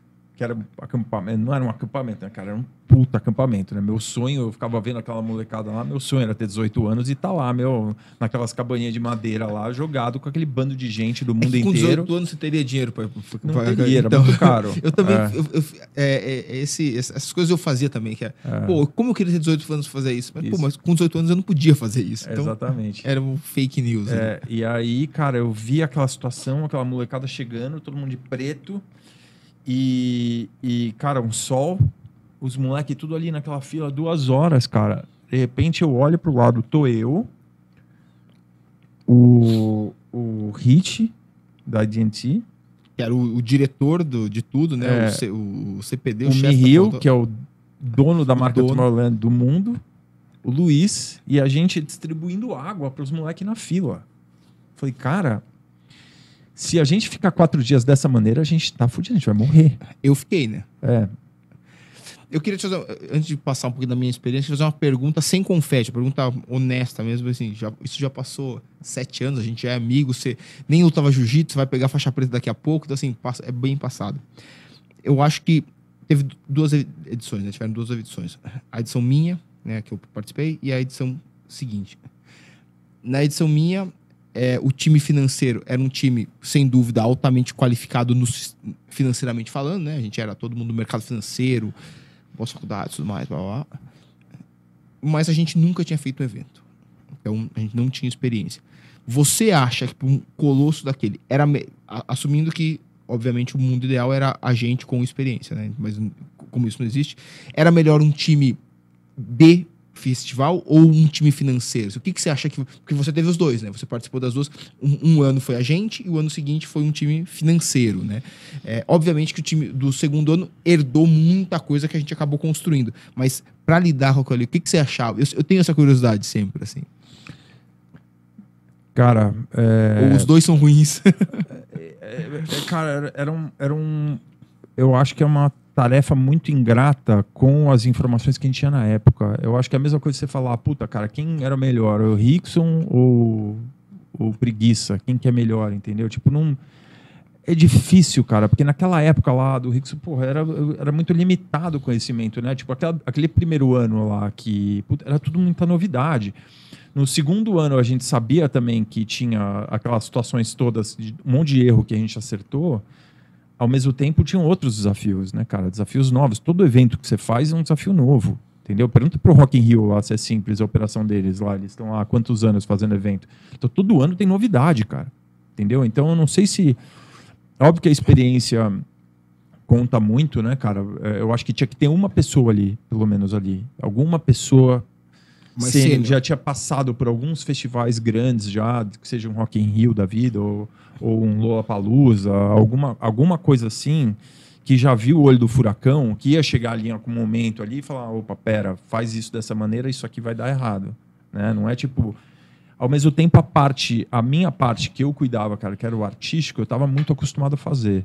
Então, eu, eu, eu não tive muitas dificuldades, assim, né? Me deram um orçamento lá para trabalhar, ó, tipo, chegar para o cara e falar assim, ó, você vai tocar tal hora e o teu nome vai aparecer de tal maneira na divulgação, ok? Ok, assina, você vai ter que assinar aqui e tal, não sei o quê. Tanto que chegava de última hora o DJ Diva, não sei, X, que queria falar, não, esse horário eu não quero, eu vou tocar não sei o quê. Negou, tem um contrato aqui falando que você assinou, teu agente assinou. Você liga para ele, reclama com ele, mas esse é o horário que você vai ter que se apresentar, porque não, não tem conversa, né? E o, horário, o outro horário foi o horário que eu combinei com o outro. Então não é, sabe, chegar lá e mudar, achar que é uma festinha na casa dos amigos, entendeu? Então nessa parte eu acho que a gente estava bem coberto, assim, né? Porque foi mais na execução mesmo da coisa ali, né? Eu acho que a operação foi muito complicada e, e... e, tinha um clima meio bélico, né, da gente com os belgas, né? Não era nunca muito agradável, né? Não, muito ruim, tinha uma empáfia muito grande deles, assim, né? Uma superioridade deles, assim, né? Eu acho que eles não estavam felizes com a ideia de uma empresa americana chegar lá e comprar eles e obrigar eles, eles a fazer. né? Eu sei, mas não interessa. Eles acham que o dinheiro e acaba matando a criatividade, porque eles lá eles tinham uma, uma empresa super familiar de um projeto lá dentro da Bélgica que cresceu ali dentro, né? E funcionava que nem um reloginho. E tem um festival demais lá, né? Eu fui, acho que nós somos uma das poucas pessoas do mundo que foram nos três, né? Do Brasil, É. Estados Unidos e Bélgica. É, E assim, não é comparável, né? não. E assim, e o Brasil é muito mais perto da Bélgica do que os Estados Unidos. Os Estados Unidos é, É, a é- gente- é- é ruim, chega a ser A ruim. gente tinha sete palcos aqui, eles têm 15. Né? É muito maior, né? E É que era todo ano no mesmo lugar também, então dá uma ajuda. dá Cara, uma é ajuda. a mesma coisa que você ter aqui o, o, o Parque Ibirapuera e chegar o prefeito e falar: "Ó, meu, toma, o parque é seu para você fazer um festival de música eletrônica aqui todo ano. Você tem todas as facilidades da, da cidade para fazer o que você quiser, entendeu? É conversa muito diferente né, do que a gente tem aqui. A gente é uma, uma briga gigante. Eu lembro da gente aquelas ruas ali que a gente fechava, né? Tapeirinha, aquela- aquelas, todas aquelas ruas de acesso, não sei o que tal. No dia do festival, chegou um guardinha da polícia rodoviária lá mandou inverter o- a, a mão da rua, sendo que a gente estava fazendo reunião com os caras há seis meses. E o cara, no dia, mandou inverter na rua, até foi uma puta confusão. Puta nego jogando contra, entendeu? Aqui, aqui, cara, fazer produtor de eventos aqui no Brasil, você é completamente maluco. E eu lembro que assim, tem uma cultura que a gente tinha uma a gente financeiro tinha uma cultura de vamos economizar a qualquer custo. E, e o pessoal de produção que acaba não tendo tanto isso, porque acho que não é do dia a dia, não, não, não tem culpado, né? Mas eu lembro assim, tava falando com aquele Iano, né, que era o responsável pelo. Eu não sei bem porque ele é responsável pelas ruas, né? E aí um- em algum momento eu vi que ele alugou, a gente tava todo mundo alugando um HB20 manual, outro uma charrete, assim, alugando o carro mais barato possível para que você pra economizar pro festival como um todo. E aí o, o surgiu com uma Hilux, uma- enfim, um super carro. Falei, cara, o que, que é isso? Não, não se preocupe, está no meu budget. Eu consegui economizar umas outras coisas, sobrou com aluguei um carro. Falei, você não cogitou manter o, essa, essa economia e, e essa economia ela ir po- para o sistema como um todo, que talvez uma, uma outra pessoa não consiga, ou a gente tenha um, um- alguma coisa que não tá- estava planejado, como teve, né? Com o evento lá do. do que a gente teve que melhorar a estrutura do, do, da área VIP, né? Que, que teve que fortalecer e tudo mais. E assim, não era uma cultura do pessoal lá, dar uma, dar uma economizada como um todo e olhar o, o- o orçamento como um todo, né? Na Bélgica, com certeza é. Ali, ali, já viu, sabe aquela, aquela historinha de você gastar o seu dinheiro para comprar uma coisa para você, que é custo baixo, qualidade alta? Aí, se você gastar o dinheiro dos outros para comprar alguma coisa para você, aí é custo alto, qualidade alta. Aí, se você vai gastar dinheiro dos outros para os outros, é qualidade ruim e preço alto. É a mesma coisa. O cara fala, meu, não tem compromisso nenhum com esse dinheiro aqui. Não... O cara vai economizar. Não, não tem ninguém batendo, dando chicotada nele, falando para ele economizar, entendeu? É. Então, então é uma situação muito difícil, mas eu acho que é, foi um projeto grandioso, assim, é, foi uma realização, eu acho que para você deve ter sido também, eu sou no muito final orgulhoso contas. de ter feito isso. É, Se eu cara. tiver que pontuar, Luiz, pontue 10 accomplishments da sua vida, isso aí tá lá com Coisa certeza. de maluco aquilo. A gente olhando aquilo lá, puta, eu não conseguia me acostumar com aquilo, né? E, e, e o absurdo para mim foi no ano que vem, no ano seguinte, ter tido uma força menor do que teve o primeiro ano. Ao invés de ser o dobro de força que tinha o primeiro ano, eu tinha uma força menor. Eu falei, cara, mas como é que pode? E o que, que Olha você isso acha que aqui. aconteceu? Eu acho que é muito do brasileiro. Puta, eu já vi. Ah, eu já fui. Daí teve o, o EDC, foi fazer um festival aqui em Interlagos. E o EDC gastava, sei lá, 10% que a gente gastava com produção, mas eles gastavam muito com artístico, né? Então, a gente era muito comparado com, com o EDC. O pessoal não deu muito valor mais. Eu acho que fazer, fazer a cada dois anos talvez seria um pouco mais inteligente, assim, que nem o Rock in Rio É que faz. tem uma, uma característica importante. né? O da Bélgica, eu não lembro exatamente, mas acho, parece que tem 15% de belgas, né? É. O do Brasil tinha 85% de brasileiros, talvez É. mais, né? É. Então, é, lá tem uma, uma circulação grande. Cara, o cara viaja da Europa inteira, verão europeu, o cara, uma parada ali no Tomorrowland, entendeu? Os moleques pegam um final de semana pra ir É, eu lembro dos DJs que iam pro, pro Tomorrowland de, de, de trem, né? Então, É. o Oliver Heldens, eu lembro que especificamente É. ele ia É outra, é outra cabeça, cara, entendeu? Completamente. Aqui a gente, o cara pede helicóptero, pede helicóptero, sei carro o quê. blindado. Quero SUV blindada, que não sei o quê, né? E, e a gente sabe cuidar dos caras, né? Sempre soube cuidar bem dos caras Uhum. aqui, entendeu? Então, o cara vinha aqui, tinha uma experiência boa, fazia as festas, mas, cara, financeiramente, no final das contas, a ponta do lápis. Se não é um projeto consolidado de 10 anos, que é um negócio que você vai fazer, você equaliza a conta e, e dá sold out todo ano, entendeu? Aí você, é, é, que era o caminho que eu acho que ia chegar. O problema é que daí nossos amigos americanos entraram em concordata, começaram a faltar dinheiro. É, o dólar também, né? Ajudou. O dólar, o dólar explodiu. explodiu. Eu lembro que eu tava na. Eu tava, eu tava em 4, né? Reais, alguma coisa assim. Quando é, eu vi. Quando eu vi agora... É, o meu Tomorrowland foi 3,70, mais ou 3, menos. 3,70. O segundo acho que estava em 4, assim. Eu lembro que eu tava em janeiro. Eu tava em janeiro, eu tava em Orlando até. É, e eu ficava vendo noticiário, dólar a 4. Puta, era uma coisa, dólar a 4, meu, fudeu, né? E aí. How I wish, né? É, dólar a 4, meu, hoje tá tudo maravilhoso. Bora, vambora, né? vambora pra Disney, né? É, e falando, falando um pouco disso, cara, é, você. Aí você saiu de lá, aí de um tempo você ficou. Você ficou... Aí a gente começou, assim, eu trabalhei como gestor né, a vida toda. Uhum. Essa era a minha. Então eu considero o Tomorrowland como um sabático ali na minha vida que ótimas lições, algumas grandes amizades, a nossa inclusive. É, acho que o principal é, lição para mim é que o meu perfil de, de trabalho pensa o seguinte: eu e você a gente vai começar a trabalhar no mercado de bolsa de valores. Vamos comprar ação, ação XYZ. A gente vai lá estuda, desenha, pensa, reza, olha os astros, o, o balanço, olha o que você quiser. A gente vai comprar. A gente aperta um botão, tá comprado. Agora, vamos, vai ter frame stage ou não vai ter? Vai, o palco XYZ, vai ter ou não vai ter? A gente faz a mesma análise, olha os astros, não sei o que, reza, né? beleza, vai ter. Aí tem que fazer. E essa execução é infernal. Então, eu, Luiz, descobri e confirmei que para mim a execução tem que ser seamless, né? Assim, sem, sem, sem nenhum problema. Então, isso para mim clarificou ainda mais que eu queria continuar fazendo trabalho com gestão. Aí eu reencontrei, eu saí de lá em final de 14, né? Final de, final de 14, exatamente. E aí reencontrei uns amigos que estavam querendo montar um fundo, a gente foi conversando, tipo, a respeito por eles. Como é que monta um fundo? Explica para mim como se fosse um labrador. É o seguinte, primeira coisa, como tudo na vida, ou mais ou menos, se, se você tiver o dinheiro, fica meio fácil. Um fundo nada mais é que um condomínio, como se fosse um condomínio de casa, na qual os condôminos são os cotistas, as pessoas que põem dinheiro. Então, o, esse meu sócio ele tinha um dinheiro, eu tinha um dinheiro, o outro sócio éramos três. Pô, a gente, juntando nosso dinheiro, já dá para botar um fundo em pé. Precisa ter um, um X de dinheiro ali. Aí você vai, pô, então vamos montar uma gestora. Para montar uma gestora, tem que pedir as regulamentos. Aí você vai entra no Brasil, né? Aí vai lá, vai pedir as licenças, pedir a CVM, né? Que, que regula a indústria de fundos e, o, e algumas coisas no, no Banco Central. Ambima também, que é um órgão que, que regula. Então a gente vai, vai pedindo, vai conseguindo as licenças para ter uma gestora. Uma vez que você tem as licenças, aí você vai lá, constitui uma pessoa jurídica, Aí você contrata dois, dois entes, né? Um que é uma instituição financeira, que é chamada custodiante, que é onde vai ficar o dinheiro dentro. Aonde está o dinheiro do cotista? Está lá, junto com as ações.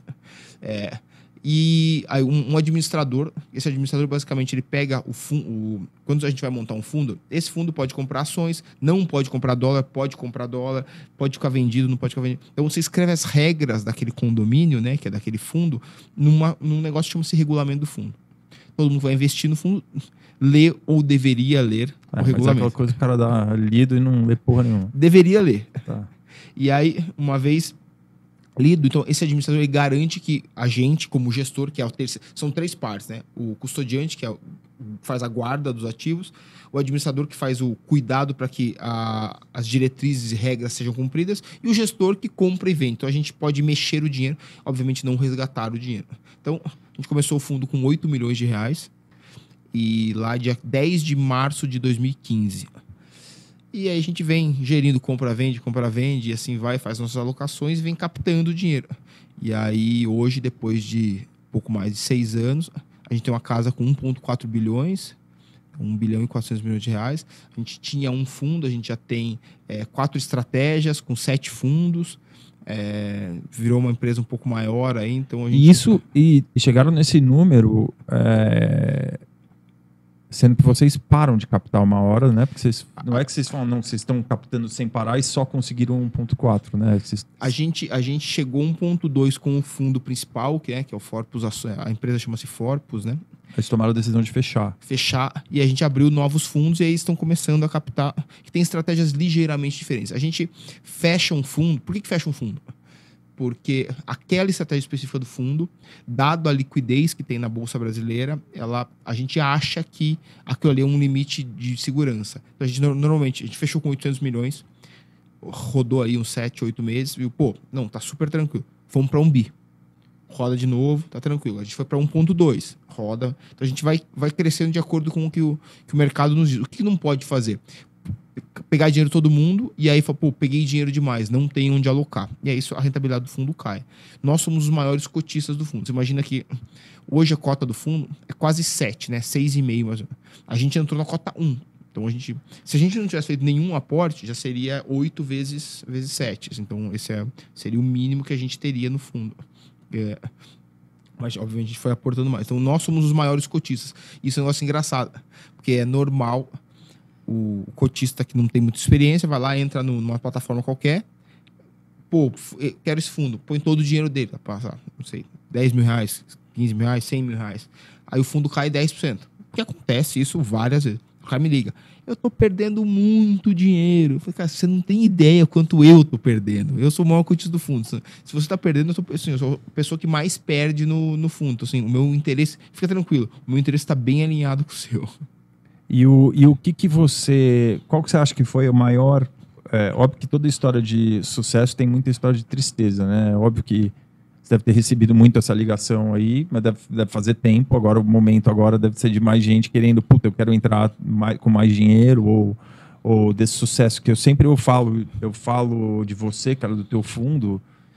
É, todo mundo conhece, tanto do mercado financeiro quanto um cara que aplica uma grana assim, todo mundo conhece e, e, e ganhou uma notoriedade absurda, que você deve sentir isso muito também, né? Que é, o que, que, que, que, você acha que acredita assim maior parte do sucesso assim de vocês terem performado tão bem, né? No, é, eu acho assim, tem, num momento tem, tão ruim, né? Tem vários steps, né?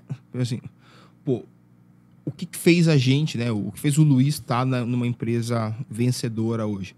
Primeiro foi. É, é super clichê, mas é, é não desistir. Né? Porque, pô, quando eu fui pro Tomorrowland, eu não tava arrumando nada para fazer. E, enfim, eu, eu mantive, eu consegui manter minha vida asset light, assim, eu mantive uma vida morando no apartamento de 36 metros e tudo mais, me mantive solteiro, sem filho e tudo mais, porque lá tá atrás... Tá quando, encerrou a conversa. Lá atrás, quando... É, solteiro não, não casado. Tem ex-mulher, não casado. É. é o que... Não é mulher, é ex-mulher. Então, é o que dizem, né? Como é que o, o que, que, é o maior risco para uma fortuna?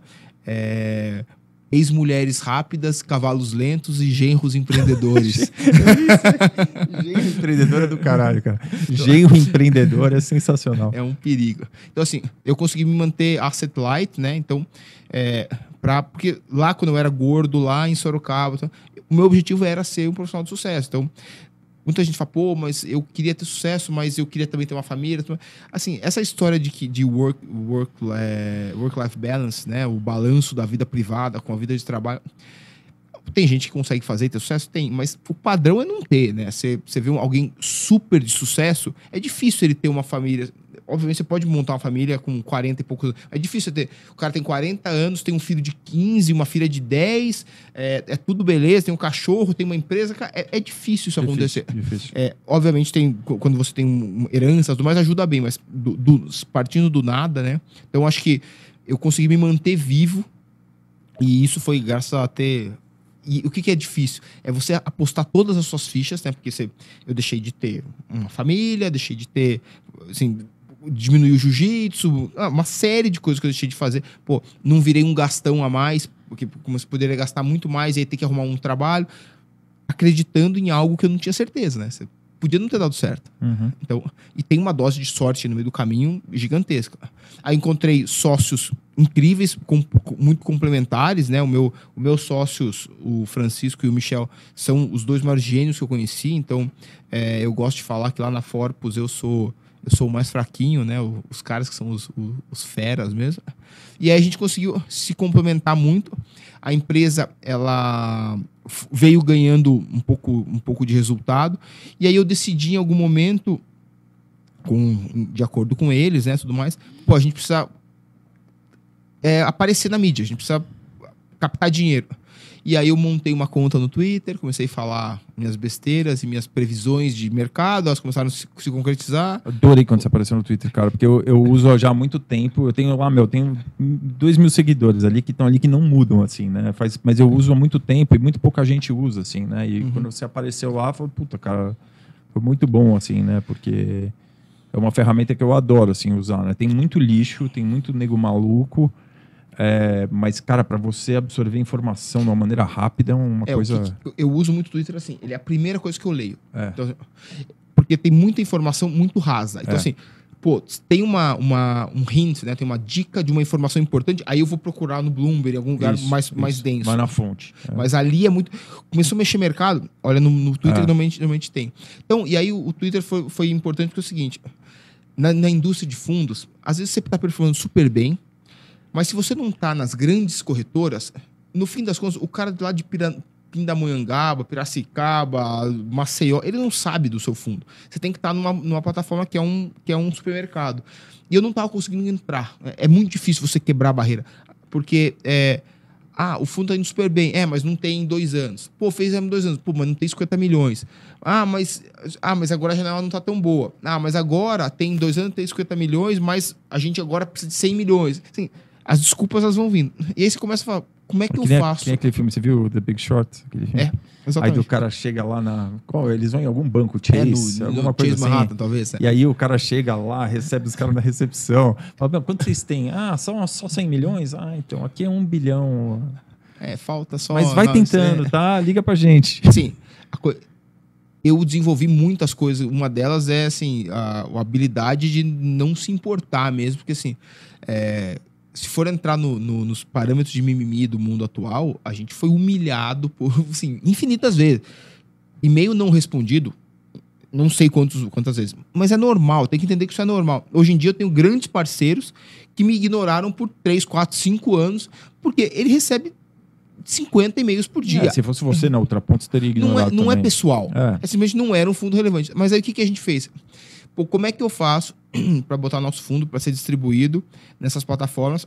Então, uma das estratégias foi a pessoa, porque eu que sou vendedor, vamos supor que você tem um supermercado e eu tenho uma marca de sabão em pó. Se eu põe a marca de sabão em pó, pô, não, não, não. Mas se eu der um jeito pro cara que compra no seu, no seu supermercado ficar, ô, tem o sabão em pó do Luiz? Tem o sabão. Começa a vir essa marca, você começa a querer pôr. Então, eu criei o Twitter para que eu acessasse a, a ponta final, o, a pessoa física. Então, eu comecei três anos atrás, né? Eu, eu tenho Twitter a conta desde 2009, que eu montei num hotel lá de, de Frankfurt, uma vez que eu fui dar um seminário de jiu-jitsu junto com o Fábio Gurgel, lá em Frankfurt. É, e aí, eu tava parado, reativei, e hoje eu tenho 31 mil, 32 mil seguidores. Eu posto todo dia, então o pessoal é bem, bem ativo. E esse pessoal que foi pedindo o fundo, e aí a gente conseguiu ter é, 2016, né, o fundo subiu 70%, a bolsa subiu uns 15%. 2017, a bolsa subiu uns 23, a gente subiu uns 24. 2018 foi o ano da eleição, a bolsa acho que subiu 20, a gente subiu 50.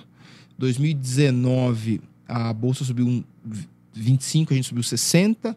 2020, a bolsa subiu zero, né? Teve aquela queda gigantesca. E o que que foi bacana? A bolsa Foi chegou- né? Assim, né? é, a bolsa estava caindo perto de 50%, a gente estava zero, a gente estava parado, a gente tinha muita proteção no fundo.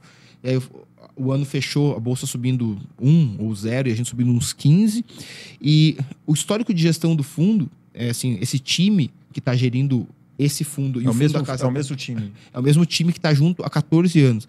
Então, no primeiro metade, né, que é os primeiros sete anos, que era na outra gestora, eles nunca perderam para o Ibovespa, né? Sempre ganha, bateu o Ibovespa. Então, nesse período, o Ibovespa caiu 10%, o fundo subiu 310. E o que, que é destaque bacana? 2008, a bolsa caiu 40, o fundo caiu 4. 2009, a bolsa subiu 80, o fundo subiu 100. Mas Então, o ano que foi o dia do derretimento. e aí, É, é, foi exatamente. E aí depois aqui começou em 2015. E de 2015 até, até hoje, de novo, a gente nunca perdeu. São é, quase 14 anos aí é, batendo Bovespa todos os anos sem nunca ter perdido. Então, essa, esse é o histórico. Então, assim, o que que fez dar certo? Insistência infinita. Assim, a gente... Olha que, que, que loucura. A gente demorou quatro anos para ter 50 milhões no fundo. A gente abriu o fundo agora, é, fez uma abertura durante uma semana.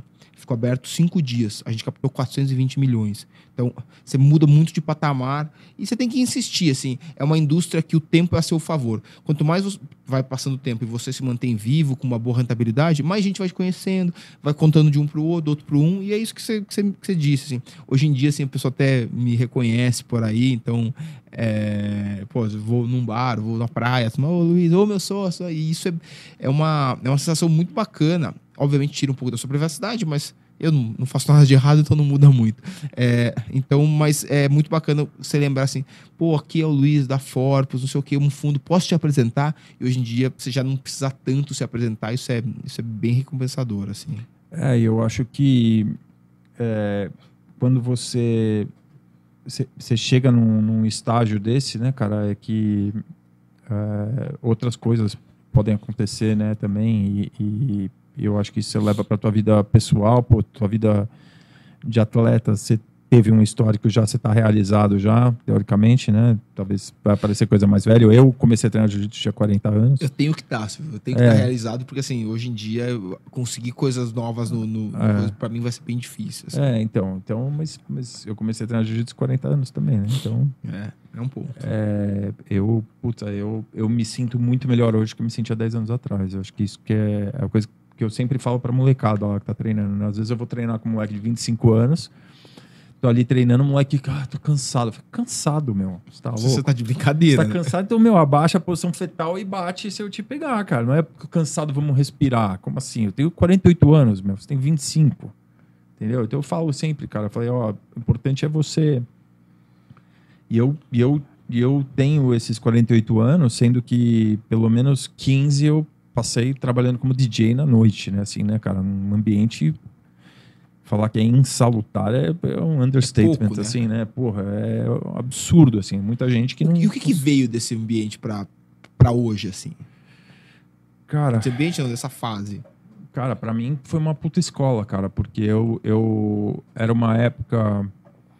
É, eu fiz de tudo um pouco assim, né? Como DJ, como. É, já fui residente do The Edge, já fui é, é, toquei em clube grande, toquei no Lollapalooza, sabe? Essa parte também é uma caixinha que eu tiquei, assim, que era uma coisa que eu queria fazer muito, que eu tinha muita paixão em fazer e que eu consegui também ter minhas realizações. Lancei uma música num disco de vinil que eu tenho em casa lá que eu gosto, mas depois como como chegou, continuou a vida profissional, cara, uma hora não cabia mais, sabe? Que ainda eu comecei, aí eu casei, é, tive filho, falei, não dá mais, sabe? Eu não posso é, ir no sábado à noite tocar em Caldas Novas, sendo que eu vou ter que ter segunda-feira, vou ter que estar lá no escritório trabalhando, cuidando de outros é, 50 DJs que às vezes não tiveram uma gig no sábado. E aí você, o cara tá em casa ali, meu, precisando pagar as contas, porque tem história de glamour do Alok, mas a maioria, cara, é, é cara que ganha um cachezinho, paga a conta de luz e essas coisas. Tem muito. Cara, e esse assim... negócio de DJ, você me corrige, é uma pergunta, não? É isso aqui. Acho que tem, tem três fases, assim, né? Tem o Alok, o David Guetta, que pô, deve ser muito legal, assim. Tudo que é todo dia não é muito legal, né? Mas é, deve ser muito legal. Você, vou tocar onde eu quero, mais ou menos, é, com o rider que eu quiser, com o equipamento que eu quiser, tá, tá, tá. E tem o cara que ele toca na festa do amigo, que aí é ali do lado de casa, pros amigos, o que eles querem ouvir. E isso é muito legal, acho que esses dois. Mas essa transição de um pro outro, esse meio do caminho, que eu acho que é onde tá 98% dos DJs, é aí que é o problema, né? É isso que você tá falando, né? É, o que acontece, quando, quando acho que todo mundo começa, né, tocando lá para os amigos, você tem os amigos, vocês gostam das mesmas músicas, daí você vai lá tocar numa festa, pô, imagina você vai numa festa, você, você meu teu brother, o Omar, então, vocês gostam de um som que você sempre ouve em casa. Aí você tem o teu brother. Que é óbvio que todo mundo gosta. Né? Exato. É óbvio. Aí você tá com o teu brother numa festa, o cara vai tocar a música que vocês dois gostam. Entendeu? Que seja 10 pessoas, mas você já cria uma, uma coisinha assim. Então daí você evolui para achar essas outras 10 pessoas também, vou, pô, vou ver o que, que esses outros 10 gostam aqui. Só você tem que adivinhar na hora e meio que fazer uma coisa dentro do teu gênero musical, da tua identidade como produtor, que não sei o que, as besteirada toda. É, entendeu? É, Mas, é besteirada, você julga uma ah, besteirada? cara, eu acho que é, nesse estágio, cara, por exemplo, o cara contrata um cara, o David Guetta, ele sabe que o cara vai lá e vai tocar as músicas dele, tem a identidade dele, ou um cara 10 estágios menor.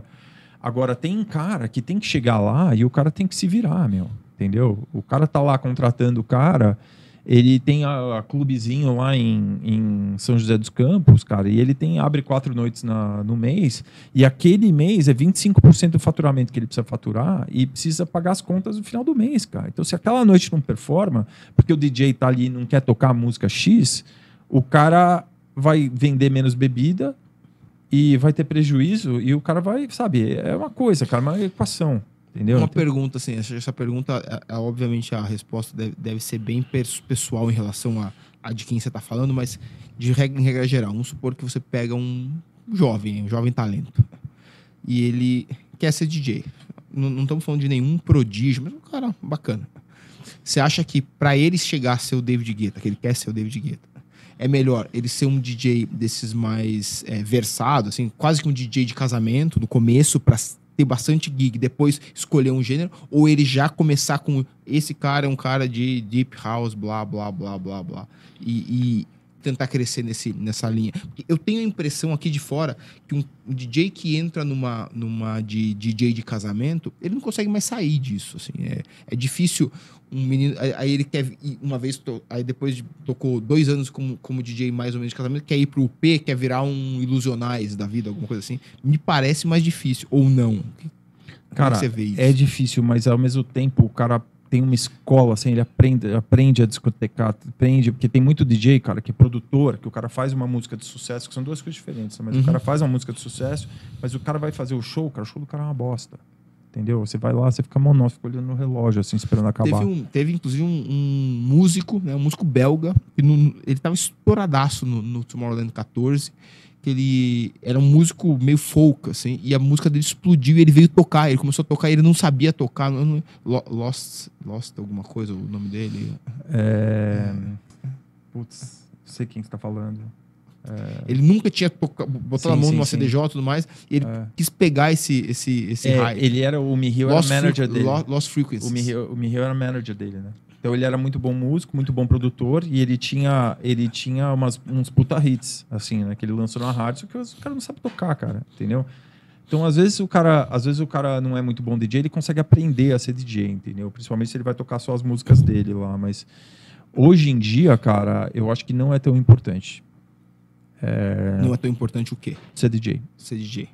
Porque o processo é muito fácil hoje em dia, cara. Antigamente eu chegava lá, eu tinha que chegar lá no Sirena, pistinha do Sirena, com um case de 80 discos e tocar 5 horas. E é aquilo que tem, né? É aquilo, é que tem. 5 horas e com dois toca-disco na frente, você tendo que tocar o disco, o pitch e acertar, sabe? E é a galera pulando em volta e é, botando é, pulando copo em todo cima. mundo meu doido, ah, não sei o quê. E era gig, era gig, era essa. Quem mais vai tocar? Não, você vai tocar sozinho, aí se vira. Até as 6 horas da manhã, entendeu? Então era um universo muito diferente, né? Hoje em dia você vê esses moleques assim, ah, toca quanto? Uma hora, uma hora e quinze.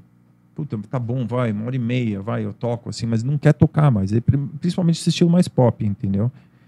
É, da linha mais underground, assim, de house e techno, os caras querem tocar mais tempo, né? Cons conseguem construir uma história. O Solomon, no caso dele, ele não toca menos de três, quatro horas, assim. Ele faz set de festival, mas se é um, se é um set dele que ele é o headliner da noite, ele não toca menos de quatro horas, assim. Tem gosta... uma história para contar, né? É, gosta de passear. A mesma coisa se a gente aqui, a gente está aqui há uma hora e meia. Se a gente bate um papo aqui de, de meia hora, cara, a gente não consegue cobrir nada, cara. Exatamente. Não consegue falar de nada, entendeu? E você vê valor, quando eu digo em valor, é gente disposta a pagar, né? Por esse, por esse skill de DJ, assim, ou, vou, vou usar um exemplo. É, James Abiela, é, Layback Luke, são dois caras assim, de alguma maneira ou outra tem uma produção, né? Mas não é relevante. Acho, talvez esses dois caras sejam os dois caras que melhores pilotem a, a máquina, né? o equipamento, talvez. Eu acho que não, cara. Hoje dia o cara quer comprar. Eu falo que eu sou produtor de evento também, né, é. cara? Você quer comprar. Óbvio que você quer fazer coisa que tenha, que seja próximo de você, né? Que você acredite, mas você quer comprar cara que vende ingresso, cara. Entendeu? Então, mas o que, que vende ingresso? Essa é a minha pergunta. Vende ingresso, popularidade do cara, habilidade dele ou como DJ ou como produtor. Então, habilidade como DJ, você acha que ainda, ainda é um, é um, é um é um, esse skill é um, tocar. É um asset se você se ele tem se ele clica as outras caixas também. Então se clica as, todas as caixas, daí tem se equipara um com o outro sim, se o cara é um puta DJ que o show do cara é foda, é, leve em conta. Assim também, eu acho que Eu o tenho a pessoal... impressão, é, você me corrige, assim, eu não quero ser ofensivo com os DJs que estão ouvindo de maneira nenhuma. Sei lá, Robin Schulz é um cara que tem uma série de, de, de hits, é um cara que nem fala inglês direito, né? Um cara bem. Ele é de Piracicaba, da, da, da Alemanha. É, Mas pouca gente sabe quem é ele, né? Se Sim. ele entrar aqui, acho que pouca gente sabe. sim. Então, se a gente pegar lá o seu sobrinho, falar, pô, esse aqui é o Robin Schulz, toca aí, e tocar as músicas do Robin Schulz, me parece que o pessoal consome isso tão bem quanto se fosse o Robin Schulz, independentemente do skill. Muito mais por olhar aquilo e falar, pô, esse cara é o Robin Schulz, eu tô, tô feliz com ele estar aqui. É, sim e não. O- tem umas pessoas que sobem na cabine que você vê o clima muda. É. Sim, Ainda tem. tem. É um cara que chega ali no ambiente e fala, opa, peraí, mudou alguma coisa aqui. Entendeu? Isso tem muito DJ, tem muito DJ que é assim, assim que o cara que o cara consegue mudar assim a percepção da coisa assim. Eu lembro antigamente o um cara tipo Eric Morillo, ele tinha muito isso, o Roger Sanchez, o Frank Knuckles, era um cara que tinha muito isso, que era você chegava assim, o cara entrava na cabine e sentia que mudava o clima. No mundo mais pop, um Fatboy Slim também, né? É, Assim, é um cara que é um showman, assim, né? Tipo, é um, um- um- Às vezes ele nem era o melhor, né, dis- discotecando, assim, mas ele tinha uma presença muito forte, assim, né, cara? Então é uma coisa que muda o ambiente, né? Tem um monte desses, assim, que você citou do Robin Schulz, alguns vários, que chegam lá, pô, o cara é fã dele, que vai ter um show dele no Espaço das Américas. Pô, o nego vai, vai comprar ingresso, vai ver o show lá, vai cantar as músicas e tal. Na minha época, eu saía para ouvir música que não tinha sido lançada música nova eu queria lá ouvir. Era uma coisa que eu nunca tinha.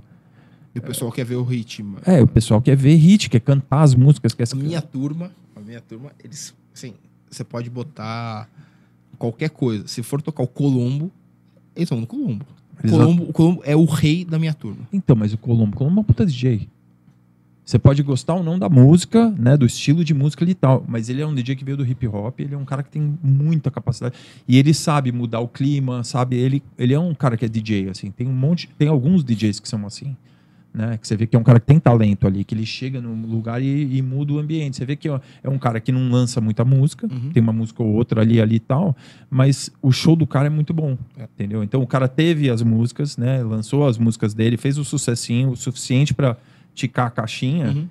Mas o show do cara é foda. Então ele se distanciou de outros caras, sei lá, um Sharam J da vida, que é um outro cara Uhum. também que às vezes Que é meio igual, né? que é meio igual, só que o show do Que é o Colombo Lulu Players, é, o, o É, grande, que o- grande combo Lulu Players. Então, que eu, só que o Colombo, você vê o show do Colombo é muito melhor, você Sim. dá pra perceber a diferença, porque o cara é, é bom DJ, entendeu? Então isso faz diferença ainda, né? Isso agora, mas é um estilo de música um pouquinho, aí você já tá indo para um lado mais de house e tech house e techno que é que esse skill set assim faz diferença, entendeu?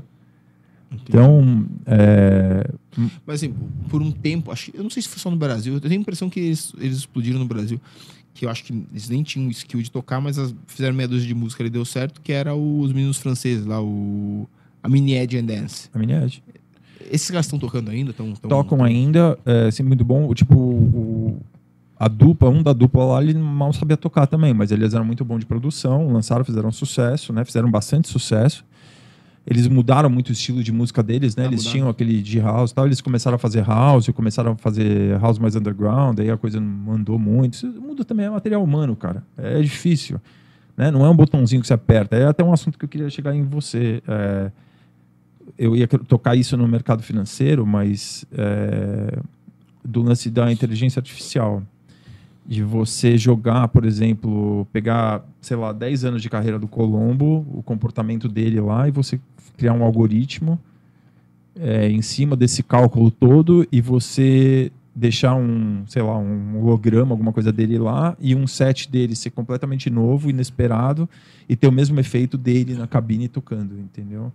Então, isso, se algum dia isso vai chegar num mercado financeiro, você deixar um algoritmo cuidando da Forpus e, e performar do mesmo jeito, entendeu? Então, é, Com 14 anos de história. teve, teve até um. Lançaram uma música. O Nirvana, acho que lançou uma música, né? Não sei se você viu isso. Que um computador Sim. escaneou a vida toda da- do Nirvana e produziu uma nova música que seria teoricamente do Nirvana. Acho que aconteceu isso É, agora, faz uma. É.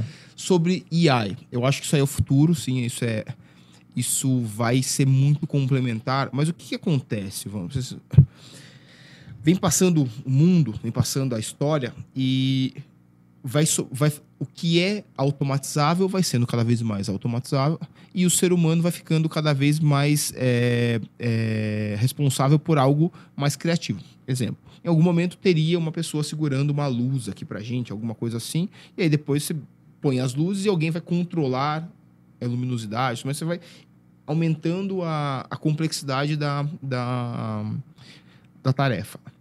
Então, é o seguinte, hoje em dia existe um, já, já existem empresas que fazem a gestão através de algoritmos. Uma delas é a Magnetics, que é de um amigo meu, que é o do Luciano, que é faixa preta de jiu-jitsu também. É, então, assim, através de algoritmos eles fazem a gestão, só que eles alocam o dinheiro em forpos, em outras coisas. Então, é, ele não faz a gestão final, até, até faz em, algum, em alguma, algum nível, mas ele muito mais aloca em outros lugares. Eu acho que, assim, é, a inteligência artificial disse que ela produz coisas novas, mas no fim das contas, dado que ela olhou o seu passado, ela vai reproduzindo de alguma maneira o que você já fez. Então, é difícil você ter um breakthrough, né, uma, um nova, uma nova uma quebra de barreiras, alguma coisa assim, é, com inteligência artificial. Eu acho que você pode botar inteligência artificial, falar assim, ó, a gente tem lá na Forbes, por exemplo, uma, uma pessoa que faz as programações e, ó, dados movimentos passados, tende a acontecer isso, tende a acontecer aquilo, e a gente faz as análises de maneira humana dessas tendências, tá? É, eu acho que pô, isso vai ser sempre muito muito engrandecedor e vem vindo e vai ajudando na gestão. Ó, isso, esse preço subiu demais, tende a fazer uma reversão à média, por exemplo, ou ele tende a buscar um novo patamar, porque sempre que buscou esse patamar, ah, enfim, com uma série de, uma série de dados. E isso vai ajudar. Mas tem uma coisa que eu acho que é insubstituível. Então, assim, eu, por exemplo, eu fiz uma migração da minha carreira, que eu era um gestor puro, para hoje em dia eu faço um negócio que a gente chama lá de estratégia corporativa, que eu falo muito com pessoas, eu ajudo na distribuição, eu ajudo em plugar a Forpus no, nessas distribuidoras, falar sobre empresa, enfim, eu tenho uma função hoje em dia muito mais é, humana, né, muito mais interpessoal. E eu acho que isso não é substituível. Eu acho que você, vamos supor, você tem aí seu, a sua, a, seus recursos e um dia eu vou te levar para fazer uma para vender uma gestão. Silvio, põe aqui o seu dinheiro ou na Forbes, que a gente tem pessoas gerindo, ou nessa caixinha que tem é, uma inteligência artificial. Mas você sempre, ou quase sempre, vai demandar um eu. Não interessa se você é um cara super conservador, né? Ou super.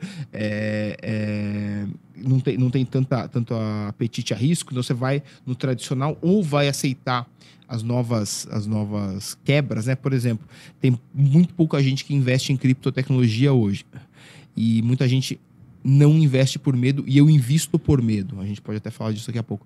Mas eu acho que essa inteligência artificial vai preencher uns espaços, sim mas ele vai deixar espaços e, deixa, e liberar tempo. Você falou criptotecnologia, mas cripto, cripto, cryptocurrency ou tipo cripto... cripto... cripto na, na verdade, só, só vou terminar aqui, aí a gente entra nisso tá, tá, Então, eu acho sim vai ocupar espaços, mas a parte humana nunca vai ser substituída porque o ser humano ele tem vontade. Ah, pô, eu prefiro fazer pela internet o pagamento de conta. Eu também, não quero ir lá, no, não preciso olhar para alguém pagar uma conta, mas pô, isso aqui é muito engrandecedor para mim, véio, bater um papo com um amigo, é, lutar um jiu-jitsu. Assim, se você lutasse o jiu-jitsu e fosse obrigado a ir embora sem falar com ninguém, ia perder 80% da graça, que é aquela resenha depois. Enfim, eu acho que o trabalho vai sendo é, melhorado pela, pela, pela tecnologia, pelo AI ou qualquer tipo de tecnologia, mas ele sempre vai demandar um ser humano ali para fazer isso. Sobre cripto. É, cripto currency, né? moeda criptografária. O Paulinho vai vir aqui também. É, vai, você, vai. Esse cara sabe tudo disso aí, é. cara. Meu, meu professor disso aí. É. E falo bastante com ele, aprendo muito com ele. É, existe uma tecnologia de blockchains, né? Que é do, do, sequenciamento de blocos. Que a gente, na verdade, a gente está voltando para o passado, né? Porque lá atrás, seu tataravô tinha um terreno. Por que aquele terreno era dele? O vizinho sabia que era dele, o cara da frente sabia que era dele, né? Pô, de quem é, é do vô Silvio, vô Silvio, vô Silvio. Aquele terreno era dele. E todo mundo sabia que era e acabou. Não estava muito escrito em nenhum lugar, né? Não tinha uma, uma, uma escritura. E aí o, a criptotecnologia é mais ou menos isso. Então, eu sou o dono desse copo, tá escrito no bloquinho. Então, no computador de todo mundo do mundo que, que minera, que participa daquela rede, tá escrito o copo XYZ é do Luiz Nunes. Aí eu vendo o copo Silvio. Escreve-se lá, esse copo agora é do. Então, meio que todo mundo sabe, e é assim que faz-se o, o, o blockchain. E isso é a criptotecnologia, né? Essa, essa, essa criptografar, esse, esse, esse sequenciamento de blocos. Uma das utilidades é através de moedas. Bitcoin, por exemplo, ou Ethereum, ou qualquer coins. Mas existe uma série de aplicabilidades para isso. Exemplo, a gente pode fazer um contrato para pô, vou te vender um apartamento, que nós que eles chamam de smart contracts, né? Em português, contratos inteligentes. Imagina que está lá na programação. Então, eu vou vender para o Silvio starta. Ó, acordei, acordei. Silvio, quer, vai comprar? Vou comprar. Você dá um enter aí, pô, acordamos, vai comprar. É, Silvio, vai ser sem dinheiros, ok? Ok. Banco, o Silvio já pagou sem dinheiro? Ainda não. Isso o sistema ali perguntando. O banco, pessoal, recebi o sem dinheiro do Silvio. Ó, tá liberado aqui. Então, aí liga pro cartório, já pode passar para o nome do Silvio. Isso tudo acontece ao mesmo tempo e é super seguro. Eu, a Quali garante que não vai passar para o seu nome enquanto não, não pingar um dinheiro, mas garante para você que assim que pingar o dinheiro, vai passar para o seu nome. Então, isso faz parte dessa criptotecnologia, né? Então, fica nesse blockchain. Tem, existe, por exemplo, um browser, né? Como se fosse o Google Chrome. Hoje em dia, você está lá no Google Chrome vendo DJ, tá? E aí fica aparecendo um monte de propaganda para você. Você não quer ver aquela propaganda e o Google, ou o dono do browser, ganha uma remuneração para mostrar para você aquela propaganda. Tem browsers hoje em dia que se você ele te pergunta, tem uma propaganda aqui, você quer ver? Se você olhar essa propaganda, eu divido o pagamento com você através do meu token. Então você vai lá, que é browser XYZ, você vai, quero ver, você vê lá, propaganda da Coca-Cola. Aí o browser ganhou duas moedas da, da Coca-Cola, ela dá uma para você. Então aquela moeda, naquele ambiente, ela funciona. É, você que usa bastante Twitter, o Trump foi expulso do Twitter, aí teve uma migração, o pessoal indo para aquele Parler, né, que é teoricamente um, um Twitter é, neutro, né, um Twitter que não é de por uma empresa progressista. Um Facebook. Assim, é, né? é, mas ele não é de esquerda, né? Então, não, assim, não, assim como, conservador. Como, assim como é o Twitter. Ah. Só que ele era hosteado, né? Ele ficava armazenado nos, nos servidores da Amazon. E a Amazon, como uma boa empresa do Vale do Silício, tem uma, uma visão mais progressista ali, mais esquerdista. Os funcionários não permitiram e eles tiraram do ar, eles destruíram a empresa. É, eles alegaram que os protestos do dia 6 de janeiro foram tratados no Parler, né? Só que viram que 80% dos, dos encontros do 6 de janeiro foram marcados no Twitter. É, a grande verdade é assim, o, o Twitter, ele, ele cerceia um pedaço muito grande da, de todo mundo que fala algo que não é é, que não é condizente com a agenda com a agenda progressista liberal americana. E aí o Parley é um cara mais neutro, né? Ele não permite discurso de ódio, mas ele mas deixa. Será, mas será que ele não teve que fazer concessões para voltar ao ar? Porque eles voltaram ao ar, né? Voltaram ao ar, mas ele, por exemplo, você, não sei se você tinha conta. Se você tinha, você não tem mais. Você tem que começar tudo de novo. Então Eu tinha e, e religuei a mesma conta.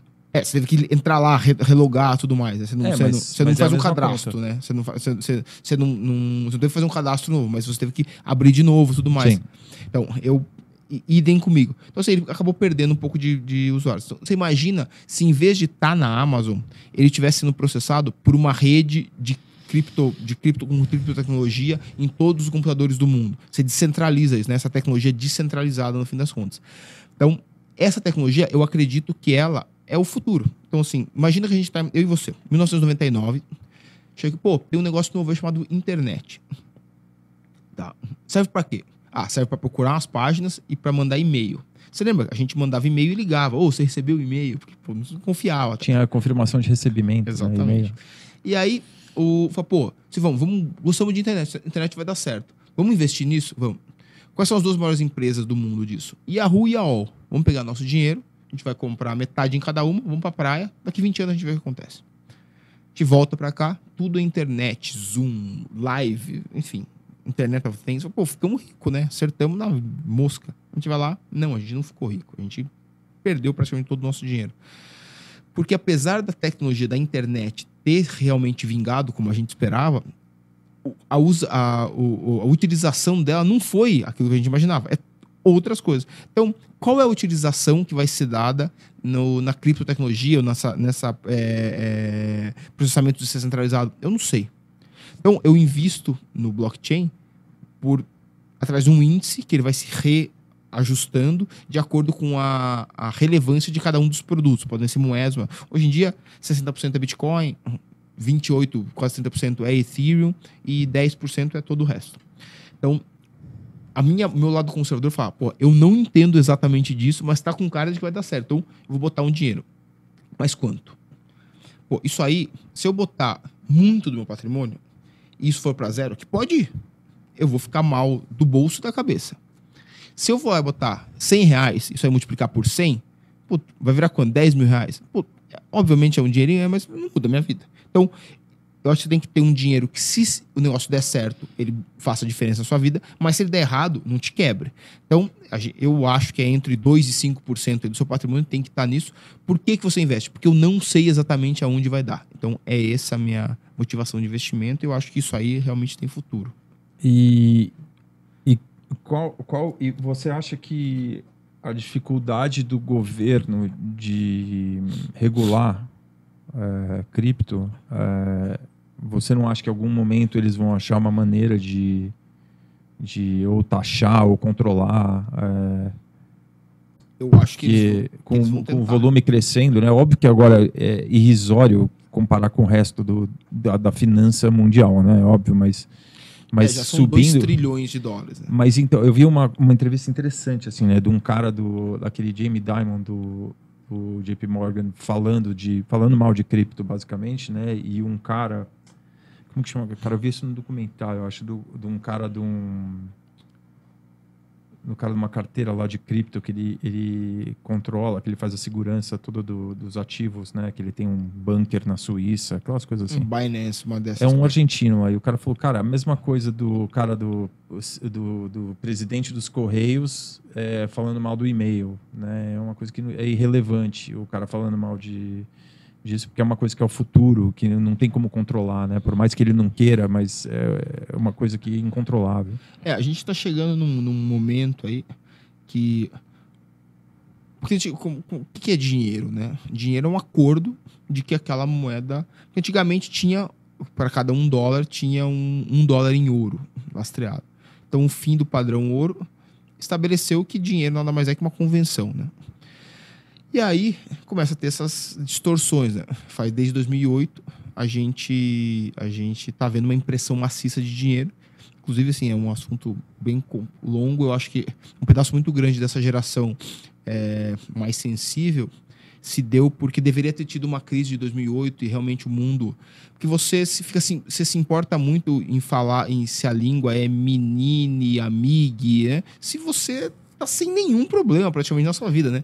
Vai lá na Venezuela, que o pessoal tá comendo cachorro, e pergunta se ele se importa se ele é rim, ri, ele, dele. Assim, Desenterrando o cachorro, carne podre. Né? Exatamente. Comer. Não tem É. muita. Não vai se preocupar muito com isso aí. É. Obviamente, respeitando toda, todas as escolhas de cada um, mas botando as coisas em perspectiva. Então, como não teve essa crise de 2008, acho que a gente. Acho que o mundo ela vai, ele vai se ajustando e deveria ter tido uma crise em 2008 relevante e acabou não tendo. Então, um dos problemas, eu acho, do mundo é, é isso. Assim, já é uma conversa mais longa. Mas, enfim, começou a ser impresso, impri- imprimir dinheiro em- ad infinito para salvar a economia. E quando você tem muito de uma coisa, essa coisa perde valor, né? Então, o nome disso é inflação, inclusive, né? É, inflação que está chegando nos Estados Unidos, né? De tanto dinheiro que os caras imprimiram né, ano passado, né? Coisa cretina, né? É assustador. E não para, né? E não para, não para. A falta imprime mais um tri aí. E agora o Biden, né, que o Biden ele vai fazer um esforço bem grande para ser o pior presidente americano. É que assim, sempre que alguém tentar ser o pior presidente americano, a gente vai lembrar que teve o Obama, né? Então É. é vai ser difícil ganhar do Obama assim como o pior presidente do E é mundo. difícil, é um tema, e é um tema difícil de você discutir sobre a ruindade do Obama, assim, eu Quem entende alguma coisinha Sim. sabe que ele é ruim. é, É que ele era, ele é pop, né? O Obama é, É. pop. e ele tinha um passe livre, né? Também podia fazer o que ele quisesse, que todo mundo batia palma, né? É, mas o mérito dele, assim, eu acho, é um cara ter sido eleito com, né, óbvio, negro, né, num ambiente desse, né, cara, que é só velhinho branco, é, com um nome que, tipo, segundo nome Hussein, e o sobrenome rima com Osama. Você já parou pra pensar o seu filho, tá? Seu filho tem quantos anos? Seu filho mais velho. Meu filho tem nove. Daqui a pouco ele vai estar na, fa- na- na- Já deve estar, né? Aula de história. Você imagina explicar pra ele. Ó, tinha um presidente que é o Barack Hussein Obama, que no governo dele eles mataram o Saddam Hussein e o Osama Bin Laden. Cara, é tudo a mesma pessoa, cara. É, Imagina fazer essa prova. Vai ser É. difícil isso aí, hein? é curioso. Vai, é ser, curioso. vai ser difícil fazer essa prova aí. É, é impressionante. Mas então, é, eu acho que por isso, por isso cara, que eu, eu, eu dou muito valor à arte marcial na educação dos meus filhos. É, ainda não forcei ainda em cima deles, mas é uma coisa que eu pretendo, porque é, é uma gera, eu acho uma geração é, coitada dessa geração, cara, porque eles não, cara, é muito tudo muito fácil, que nem você falou, tipo, o cara aperta um botão, é, comida japonesa. Aí aperta um botão, com- ouve uma música do obscura do Beatles que não lançou, que não sei o quê. Lembra que a gente tinha que gravar lá o play hack junto pra ouvir, e aí tinha. 3 em 1.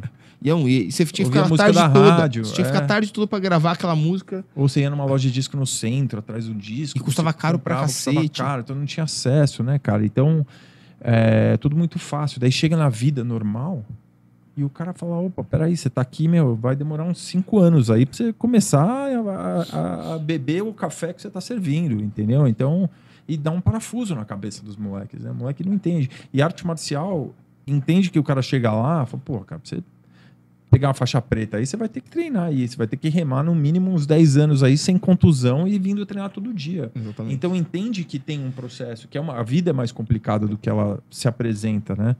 E que a gente protege também, cara. Porra, eu saía de casa de manhã, voltava à noite. Você imagina que seja igual.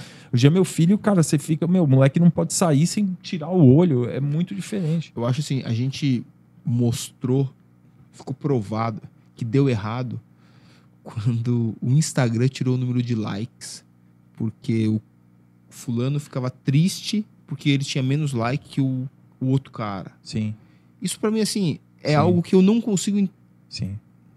conceber até hoje. É uma insanidade É isso. assim. insanidade, é uma insanidade. Então, É, assim, é, você vê que esse negócio das palavras machucam. assim. Cara, é uma. Na na- no meio da guerra, criançada de 12 anos tava lá dando tiro, enterrando o irmão e tudo mais. É óbvio que isso não é saudável, é óbvio que eu não quero que isso aconteça, e é óbvio que é bom a gente estar em período de paz. Mas tem um limite pro pra paz, né? Tem um limite ali pro eu não vou fazer nada, eu não vou sofrer nada. Você não pode. A gente tá começando a discutir agora é, que a matemática ela é, ela é racista, ou alguma coisa assim, né? Porque se o, o fulano não sabe fazer conta, você não pode corrigi-lo porque ele vai se sentir diminuído. Cara, mas assim, dois mais dois é quatro e ponto. Não tem, esse assunto não dá pra gente discutir. E é uma agenda, né? Uma agenda implantada aí. É, você já viu um, um depoimento? São oito minutos, tem no YouTube, do Yuri Bezmenov. Não. Yuri Bezmenov, ele era um alto é, agente da KGB, que foi um dos caras que é, participou da criação do plano de, entre aspas, dominação americana, o ataque de dominação americana, que eles falam, pô, não vai ser na bala, vai ser ideológico. E eles, nesses oito minutos, ele explica como é que ele, como é que era isso. Isso aí ficou, e o que é engraçado, o, a empresa dona do Counter-Strike, talvez, alguma desses, desses jogos de, de, de, de tiro, usou esse discurso dele como propaganda do, do novo do nova edição do e assim a, os, Ah, órgãos, os órgãos Ouvi internacionais É. não, você tem que proibir isso aí, porque ele conta o plano. Você precisa de, dois, de duas gerações, você vai, vai fazer uma lavagem cerebral. E é hoje em dia, né? Hoje em dia a gente consegue chegar num ponto que. que ele fala, né? Você chega num ponto que facts don't matter, né? Que é em português, né? Os fatos não importam. E é isso hoje. É, você consegue conversar com pessoas que acham que, por exemplo, a eleição americana não foi. é, eu não vou dizer roubada, mas não foi Influenciada. influenciada. É assim, tem três níveis ali de influência. O primeiro é a mídia dizendo, não, já perdeu, o Trump já perdeu, nem vá votar. Então, isso é provado, é claro, você consegue ver. Aí tem potencial, os ballots, né, lá, os votos, isso aí potencialmente pode ter sido é, é, forjado, mas a gente não consegue provar, então vamos deixar isso de lado. E por fim, tem realmente um, um roubo sistêmico com a ajuda de outros países, a China, tudo mais, o coronavírus, potência. Enfim, aí já a gente entra lá na teoria da. da, da algumas teorias muito, muito mais é, avançadas, que assim, a gente também não precisa levar em consideração. Mas a parte da mídia, ela é clara que aconteceu. E assim, tem gente que não consegue enxergar isso, porque facts don't matter, porque não importa, dado que o, o Trump é um malvadão, né? Fim das contas, ele só era meio mal educado no Twitter. É, mas os fins justificam os meios. Eu acho que é isso, isso que está acontecendo muito, que aconteceu muito no Brasil também, acontece hoje em dia no Brasil. É, qualquer coisa para tirar o Bozão genocida do poder. Aconteceu muito. Aconteceu, cara, também por outro lado, para tirar o, o Lula do governo também. Os caras atropelaram várias etapas ali. Também pode falar bem ou mal, mas os caras você vê ali, não digo nem das mensagens do Telegram, mas é, tem muita coisa ali do, do process ali. Legal, né? O rito é, não foi, do não process. Foi. Eles, eles não cumpriram ali de, de qualquer jeito para o cara não sair de Curitiba para pegar ele lá, entendeu? Talvez se tivesse saído não teriam pego, pode ser, mas e aí, né? E agora? E agora que tiraram, jogaram tudo pro ar, né? Então é complicado você abrir uma porta dessa. Né? É muito complicado. Porque as, isso, essas pessoas não enxergam que hoje o Twitter e o Facebook eles concordam com a sua agenda. É, amanhã podem não concordar com a tua agenda. A tua agenda pode não ser legal. Então esse fim que você está feliz aí e tal, né? Que esse meio que usaram para chegar nesse fim, que você está todo felizão, amanhã pode ser uma coisa que seja oposta à tua visão, porque interessa a eles. Entendeu? Então. É, é aquela história, né? Pô, tem um exército aqui que eles querem matar o, meu inimigo de, a qualquer custo. Pô, mas ele quer matar por quê? Não, porque sim. É, imagina que amanhã ele muda de ideia e ele começa a querer matar o seu time. Porque sim. E aí, você vai fazer o quê? Então, realmente é você fortalecer é, a história do a qualquer custo, que é uma coisa que está acontecendo nos Estados Unidos. Né? Eles queriam tirar o Trump a qualquer custo pô, o Biden tá aí, tá fazendo uma quantidade de besteira tão insana e a mídia, né, não, não reporta isso, né? Ele tá um moribundo, cara. Eles estão devem estar tá bombando ele de anfetamina e esteroide, que nem eles faziam com o Hitler, cara. Quando o Hitler foi negociar com o, com o, com o premier russo, cara, ele tava mal, assim, tava deprimido. Eles tucharam anfetamina e esteroide nele para ele chegar lá para dando a impressão de força, para projetar a imagem de força. E, o, e o, o Biden se vê que claramente ele tá mal ele não consegue falar. Ele é senil, então, ele esquece as coisas, ele né? esquece. Então, esse cara não é um cara que tá ali. Ele deve devem sentar ali numa sala lá, ó, fica brincando com teus cachorros jogando Netflix e a gente que tá operando a coisa. É, assim, provavelmente a, a vice-presidente vai acabar sendo a presidente, né? é? né? sem dúvida. Que é ainda mais é, é, é, forte nessa agenda progressista. É, mais radical que ele, bem mais, né? É, radical, ele, ele finge que ele é radical, mas ele não é, né? Na verdade, o presidente que era para ser era o Bernie Sanders. Só que, que, bem ou mal, você pode falar mal dele, que é comunista, etc. Mas é um cara de muito mais substância que o Biden. Né? Sim, é um sim. cara que tem coisa, né? tem as ideias dele lá. E, e, cara, ele é transparente. Tudo que ele fala, né? Ele Como a Elizabeth Warren, né? É, eles são, eles são mais. A Elizabeth Warren ainda é mais mascarada. Ele é um cara que aquele what you see is what you get. É aquele cara daquele jeito lá, entendeu? Então você vê, era um cara que estava forte ali, só que o establishment não concordava. Esse cara a gente não vai controlar bota esse cara presidente lá, a gente não vai controlar esse cara. Então, opa, peraí, esse cara aqui não. Agora é o Joe Biden. Que era o. O, o, o, o vice do Obama, né? O Bernie Sanders tinha muito mais força que ele. Né? Era um cara que era para entrar no lugar da Hillary, não era nem para ser a Hillary. É, a extrema esquerda. É. é. muito mais calcada no, no, no, no, Sanders do que no Biden. Muito mais. E, ele, e é um cara de muito mais substância. Só que é um cara que eles não iam controlar. Né? Então tiraram o cara de lá. Então é complicado. A política americana é, a minha irmã mora em, mora em Minneapolis, na cidade onde foi lá o George Floyd. Tudo. Cara, eu tive em Minneapolis em 2019, eu fiquei 15 dias lá. Eu andei mil milhas no estádio, no estado ali, que eu vi o, carro ali que eu aluguei quando eu fui devolver. Uhum. Eu, eu, tinha rodado mil milhas, cara. Conheci tudo. Meu, que estado maravilhoso, cara. No, no inverno é muito frio, entendeu? Mas no, no verão lá, cara, meu, tudo funciona, uma maravilha. Meu, fui em jogo de beisebol Fui em jogo de. Meu, jogo de beisebol. Você entra, parece Shopping Guatemi, o estádio. Você entra ali, meu, tem uma, um bar só de cerveja IPA, vários tipos, comida, o que você quiser. Você chega, senta ali no negócio. Meu, O estádio, faz pra você, consumir, ele te ajuda bastante. o estádio de futebol deles lá, do Minnesota United, é tipo do, é do Allianz, assim, mas um puta estádio, não é igual do para mesmo tamanho, para 15 mil pessoas, mas é um puta estádio, assim, sabe? Eu fui lá, mas você foi lá, uns puta restaurante, uma puta vida boa, lago, barco pra todo lado, 4 de julho, tesão. Aí um ano depois deu essa merda, meu, falou, acabou a cidade. É mesmo, como é que tá lá agora? Cara, falou que tá super violento um- umas regiões que são controladas por gangues agora, porque o cara, o Mas não era o prefeito... verão da paz? Deu É, errado? Deu errado? Deu errado. Caramba, Em Nova, estranho, York, em, Nova estranho? York, em Nova York, eles tiraram um bi do orçamento da polícia. Aí a mulher do prefeito, que é o tipo um bolos deles lá. É, nada É o como, né? Nada, tudo contra o Boulos. Como? É o É o como, né? Não, o o como é o governador, é o Bill de Blasio, É que é o prefeito. Aí a mulher dele entrou numa. fez uma live explicando como que o cidadão comum poderia ajudar a separar alguma situação de, de risco, tipo um assalto ou uma agressão. Que você podia chegar falando com a pessoa que estava sendo agredida para o agressor perder a. Ela estava basicamente ensinando o cidadão comum a interromper uma briga depois de tirar um bi da polícia. Entendeu?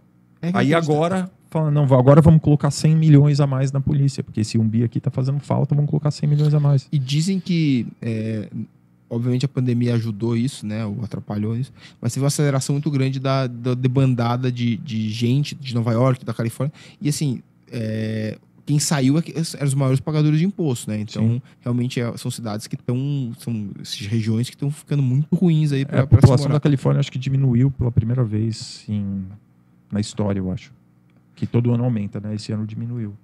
Tem muita gente saindo de lá, imposto muito alto, gente, serviço péssimo lá. Pessoal, e lá você pode ir para o Texas, você pode ir para o Arizona, você pode ir para o Tennessee, que são os putos estados, É, cara, que mas- tudo funciona. Mas são os estados republicanos, né? Então, Sim. Aí eu, quero, eu queria saber o seguinte: o cara Flórida. é, ele votou a vida toda democrata, destruiu o estado dele, né? Aí ele vai. O, o, o, o vizinho votou a vida toda republicano e tá com o estado lá ótimo. Ele vai se mudar pro, pro outro estado e vai continuar votando democrata? Vai. E é muito louco isso, né? É louco.